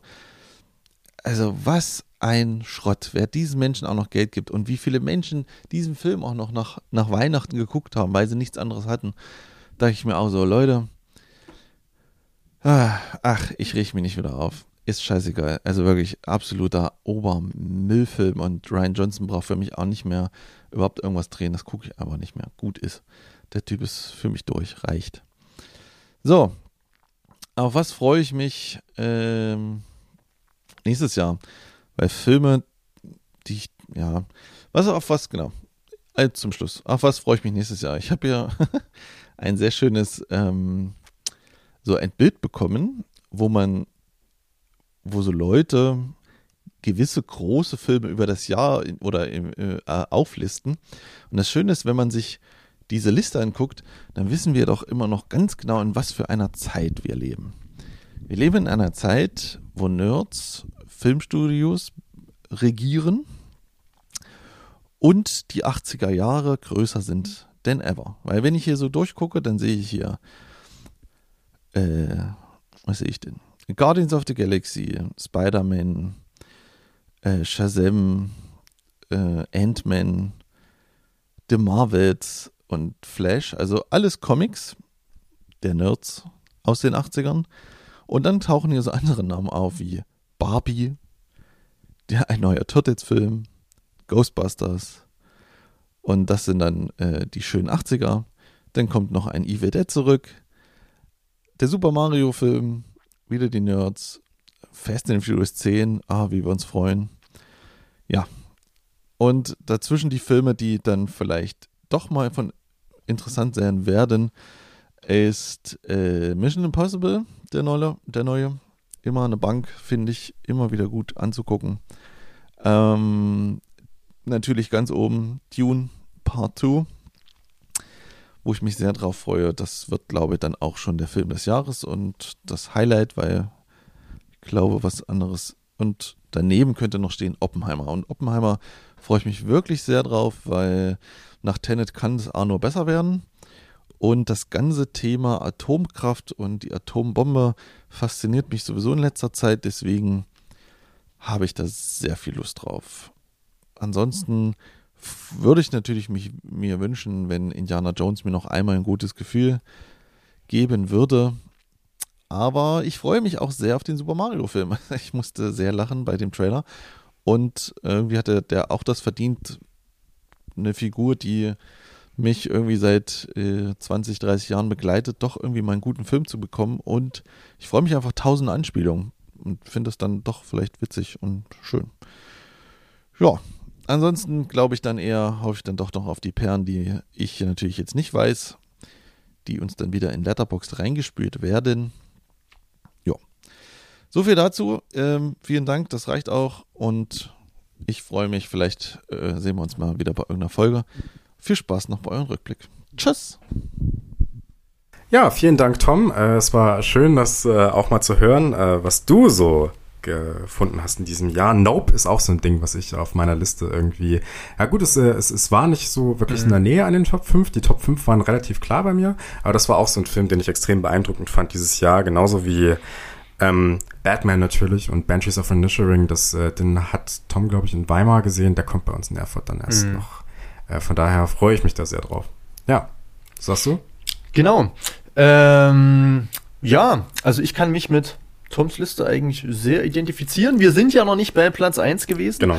und auch noch nicht bei den Honorable Mentions, aber ähm, ich kann sagen, dass natürlich Banshees of Inisherin oder auch äh, The Batman Filme sein werden oder Filme sind, die mir sicherlich sehr gefallen, ja. Hm. Gucken wir mal. Gut, dann äh, vielen Dank, aber du hast ja jetzt die Honorable Mentions schon angesprochen. Hm? Was hast du denn da so? Also, ich habe einen Film bei meinen Honorable Mentions von aus meiner ja kleinen Auswahl. Und zwar ist das der Film X von Ty West. Mhm. Ähm, war mir im Kino, hatte mir wirklich sehr gefallen, hatte mir nicht allzu viel versprochen, war dann doch positiv überrascht. Ähm, ist für mich so eine kleine Compilation äh, des Grindhouse-Kinos der 80er, der 70er. Äh, man hat hier Exploitation-Elemente, Blaxploitation-Elemente. Man hat auch Elemente des Porno-Kinos, des Slasher-Movies, des Creature-Features. Ähm, und nebenbei wird noch so ein, ja, so ein kleines Standoff verhandelt zwischen, ja, dieser, dieser Generation Flower Power und vielleicht so alteingesessenen Südstaaten-Republikanern. Das Ganze wirkt dann noch wie so eine, ja, schwarzhumorige äh, Karussellfahrt. Macht Spaß, kann man sich ansehen, ist sehr kurzweilig, ähm, ganz spannend gedreht, hat auch einige ja, Gewaltspitzen, die durchaus nicht zu verachten sind. Und ähm, denke mal, ist es wert, mal hier erwähnt zu werden, falls Fall, ja. der ein oder andere noch Lust hat, den sich bei Amazon Prime oder sogar auf Blu-ray äh, oder DVD mal anzusehen, kann das guten Gewissens machen, geht auch nicht allzu lange. Kommt ja auch nächstes Jahr äh, wahrscheinlich bei uns in die Kinos das Prequel, Pearl. Ja. Wo es ja um die Vorgeschichte äh, ja. der älteren Frauen im Film geht. Mhm. Das äh, sollte auch sehr spannend werden. Wird sehr gelobt auch schon der Film. Mhm. Mhm. Genau, so auch äh, Ex. Äh, Ty West war mir gar nicht so ein Riesenbegriff. Ähm, aber äh, ich sag mal, um vielleicht, ja, kann man schon fast postmodernen. Also es wird sehr viel in einen Topf geworfen, hm. neu verquirlt und ein sehr ja vielschichtiges Machwerk draus gemacht, das ja die Unterhaltung eigentlich in den Vordergrund stellt. Hm. Natürlich, eine tiefgreifende Reflexion wird zugelassen, aber eher so ein Film für einen leichteren Abend, für ein bisschen Spaß, für ein bisschen äh, Unterhaltung sehr gut geeignet. Ich kann ihm zustimmen, ich fand ihn auch sehr gut. Hm? Mhm. Sehr schön. Dein Honorable Menschen. Oder deine Honorable Menschen. Ach so, du, äh, ja. Ich, ich, hatte tatsächlich nur einen, ja. Ja, ich beschränke mich mal auf zwei. Also man könnte hier natürlich irgendwie reden über RRR, der irgendwie überall gelobt wird, der indische Blockbuster, ja. der es auf Netflix geschafft hat. Genauso wie über Batman, der nicht auf meinem Platz eins ist, aber ich möchte eher zwei andere hervorheben. Äh, und zwar ist das zum einen Desteo Bravio. Das ist ein äh, spanischer Film, der lief hier in Deutschland bis dato. Ähm, ist ein Tipp von einer Freundin, ähm, den ich bekommen habe. Die äh, hat nämlich mitgearbeitet am äh, sogenannten Cines Cultura Festival. Ich hab, das habe ich jetzt wahrscheinlich falsch ausgesprochen, cool. aber das ist ein äh, spanisches Filmfestival, was in Regensburg stattgefunden hat. Und da lief das Deo Bravio auch. Der ist dann im Laufe des Jahres dann auf Mubi bei uns erschienen. Da konnte man den gucken. Und äh, das ist ein sehr spannender Film. Ich habe ja vorhin schon David Lynch äh, mit reingeworfen und das trifft hier auf jeden Fall auch zu. Ähm, es geht um eine Reihe von Personen, vor allem Frauen, die auf einem äh, oder in einem spanischen Dorf leben und dort mit äh, sich mit unterdrückten oder mit unterdrückenden Machtverhältnissen auseinandersetzen müssen, vor allem die Männer, es geht um Katholizismus. Und was ich spannend an diesem Film finde, ist, wie er verschiedene Motive von ganz unterschiedlichen Regisseuren miteinander verknüpft. Da sind diese, zum einen diese weiten, leeren äh, Landschaft, die man beispielsweise von einem Abbas Kiarostami kennt, ähm, die hier verquickt werden mit den, äh, mit extrem surrealistischen Elementen, äh, die die bürgerliche Gesellschaft sehr stark hinterfragen, die Bourgeoisie vor allem, wie man es kennt von den Filmen von Louis Buñuel, also vor allem der diskrete Charme der Bourgeoisie oder äh, äh, Le Fantôme de la Liberté. Ähm, äh, die sind sehr spannend und wie man es in einer ähnlichen Art und Weise dann für die amerikanische Arbeiterschaft in ähm, ja bei den Filmen von David Lynch findet. Ne? Und das alles wird hier zu einem sehr sehr spannenden Mix äh, miteinander verquickt und ähm, hat teilweise extrem unheimliche Szenen, also Szenen, die man, die wirklich aus, wie aus so einem Louis Buñuel-Film stammen könnten, wo Personen auf einmal Sachen machen, äh, zum Beispiel, dass äh, Decken abgeleckt werden mhm. oder sowas, ne? Solche Sachen. Okay. Ne? Das, äh, das passt da ganz gut rein. Also so Sachen, die äh, dem entgegenstehen, wie sich normale Menschen eben verhalten würden. Also normal in Anführungsstrichen natürlich, ne? In dem bürgerlichen Sinne normal. Ne? Ähm, und das ist schon äh, extrem spannend gewesen. Und das wollte ich hier einfach mal hervorheben. Guckt mhm. euch den auf Mubi an, könnt ihr immer noch machen. Toller Film. Hätte es fast in meine äh, Top 5 okay. auch geschafft. Mhm. Äh, ich war nur auf die, die ich jetzt hier habe, relativ schnell festgelegt. Und der andere Film, den ich hervorheben wollte, ist ein Blockbuster, und zwar Ambulance von Michael Bay. Ich habe diesen Film wirklich geliebt. Ich habe mir mittlerweile auch auf Blu-ray geholt.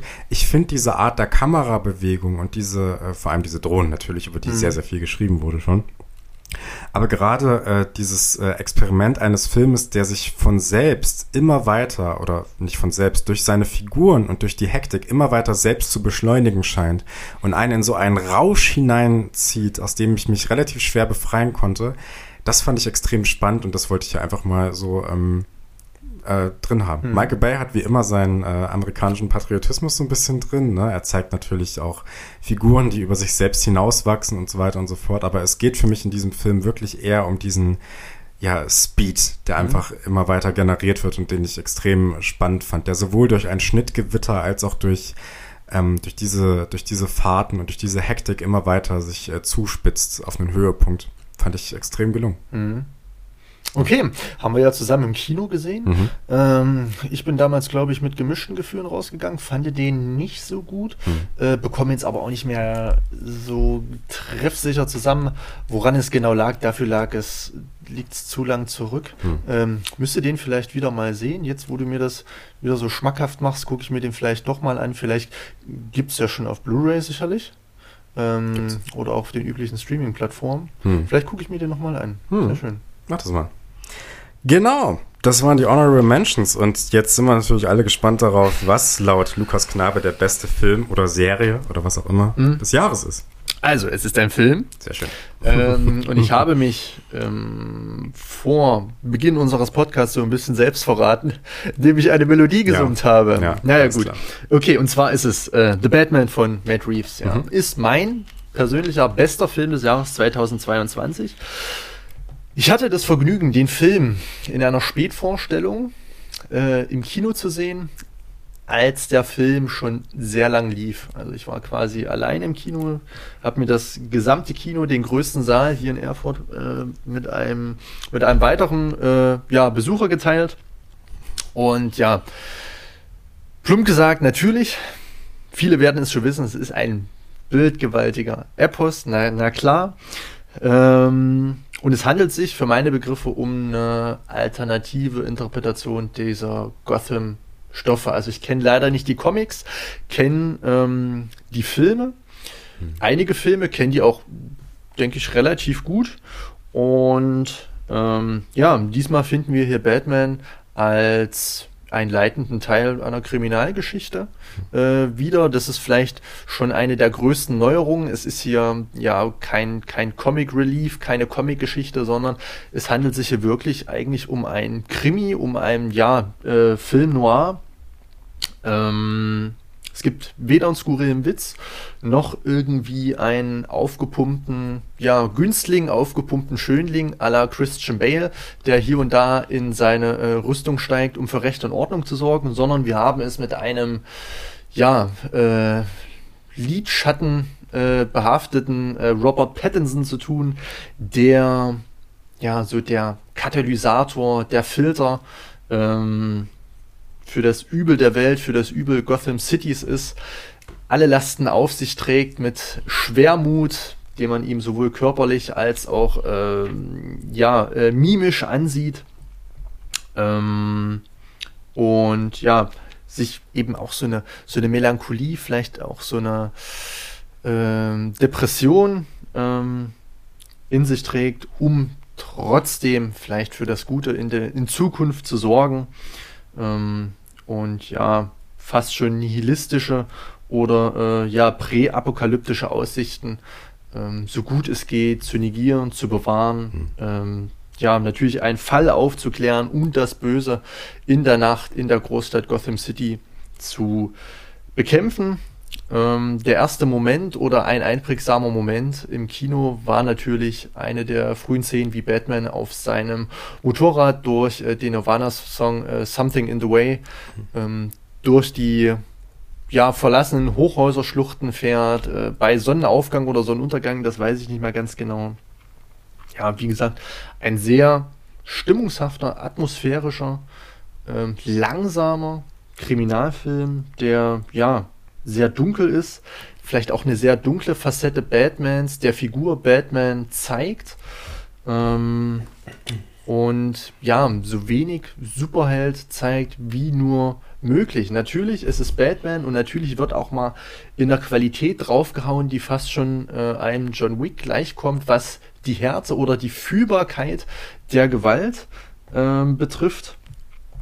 Ähm, ja, und natürlich ähm, trägt Batman auch wieder so einen ja, fleischgewordenen Konflikt in sich, der in der Stadt aufgeht. Batman verschmilzt mit der Stadt. Das ganze, äh, dieser ganze Moloch äh, atmet wirklich Dreck und das kann man nachempfinden. Man sieht äh, den Dreck auf den Straßen, man sieht, ähm, sage ich mal, der Smog, der die Straßen durchzieht. Das Ganze wirkt sehr ähm, geerdet, hat überhaupt keine fantastischen oder äh, comichaften ähm, Avancen, sondern wirkt wirklich, also nicht hyperrealistisch, aber ähm, so realistisch wurde Gotham City, mh, ich glaube auch nicht in den Nolan-Filmen dargestellt.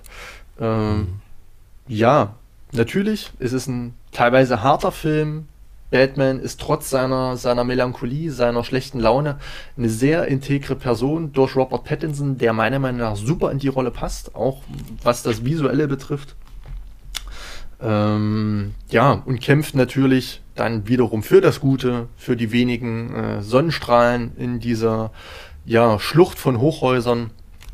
Und ist daher mein sehr stimmungsvoller, mein bestes ähm, ja, Kinoerlebnis des Jahres 2022 und damit auch ja mein bester Film des Jahres 2022. Hm.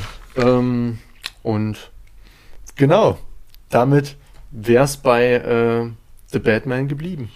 Ja, ich kann mich dem anschließen. Ich fand den auch sehr, sehr gelungen. Ich habe äh, direkt nach dem Kinobesuch habe ich sehr das vorschnell, sehr schnell das vorschnelle Urteil gefällt, es sei der beste Batman-Film überhaupt.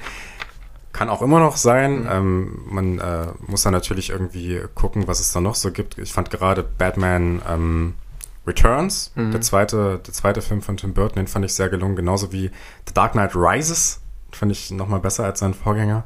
Ähm, aber das ist schon eine Art und Weise, wie Gotham noch nie dargestellt wurde, auf Film zumindest, und ich fand das auch extrem spannend. Auch sehr viele schöne Motive, über, über die man nachdenken kann.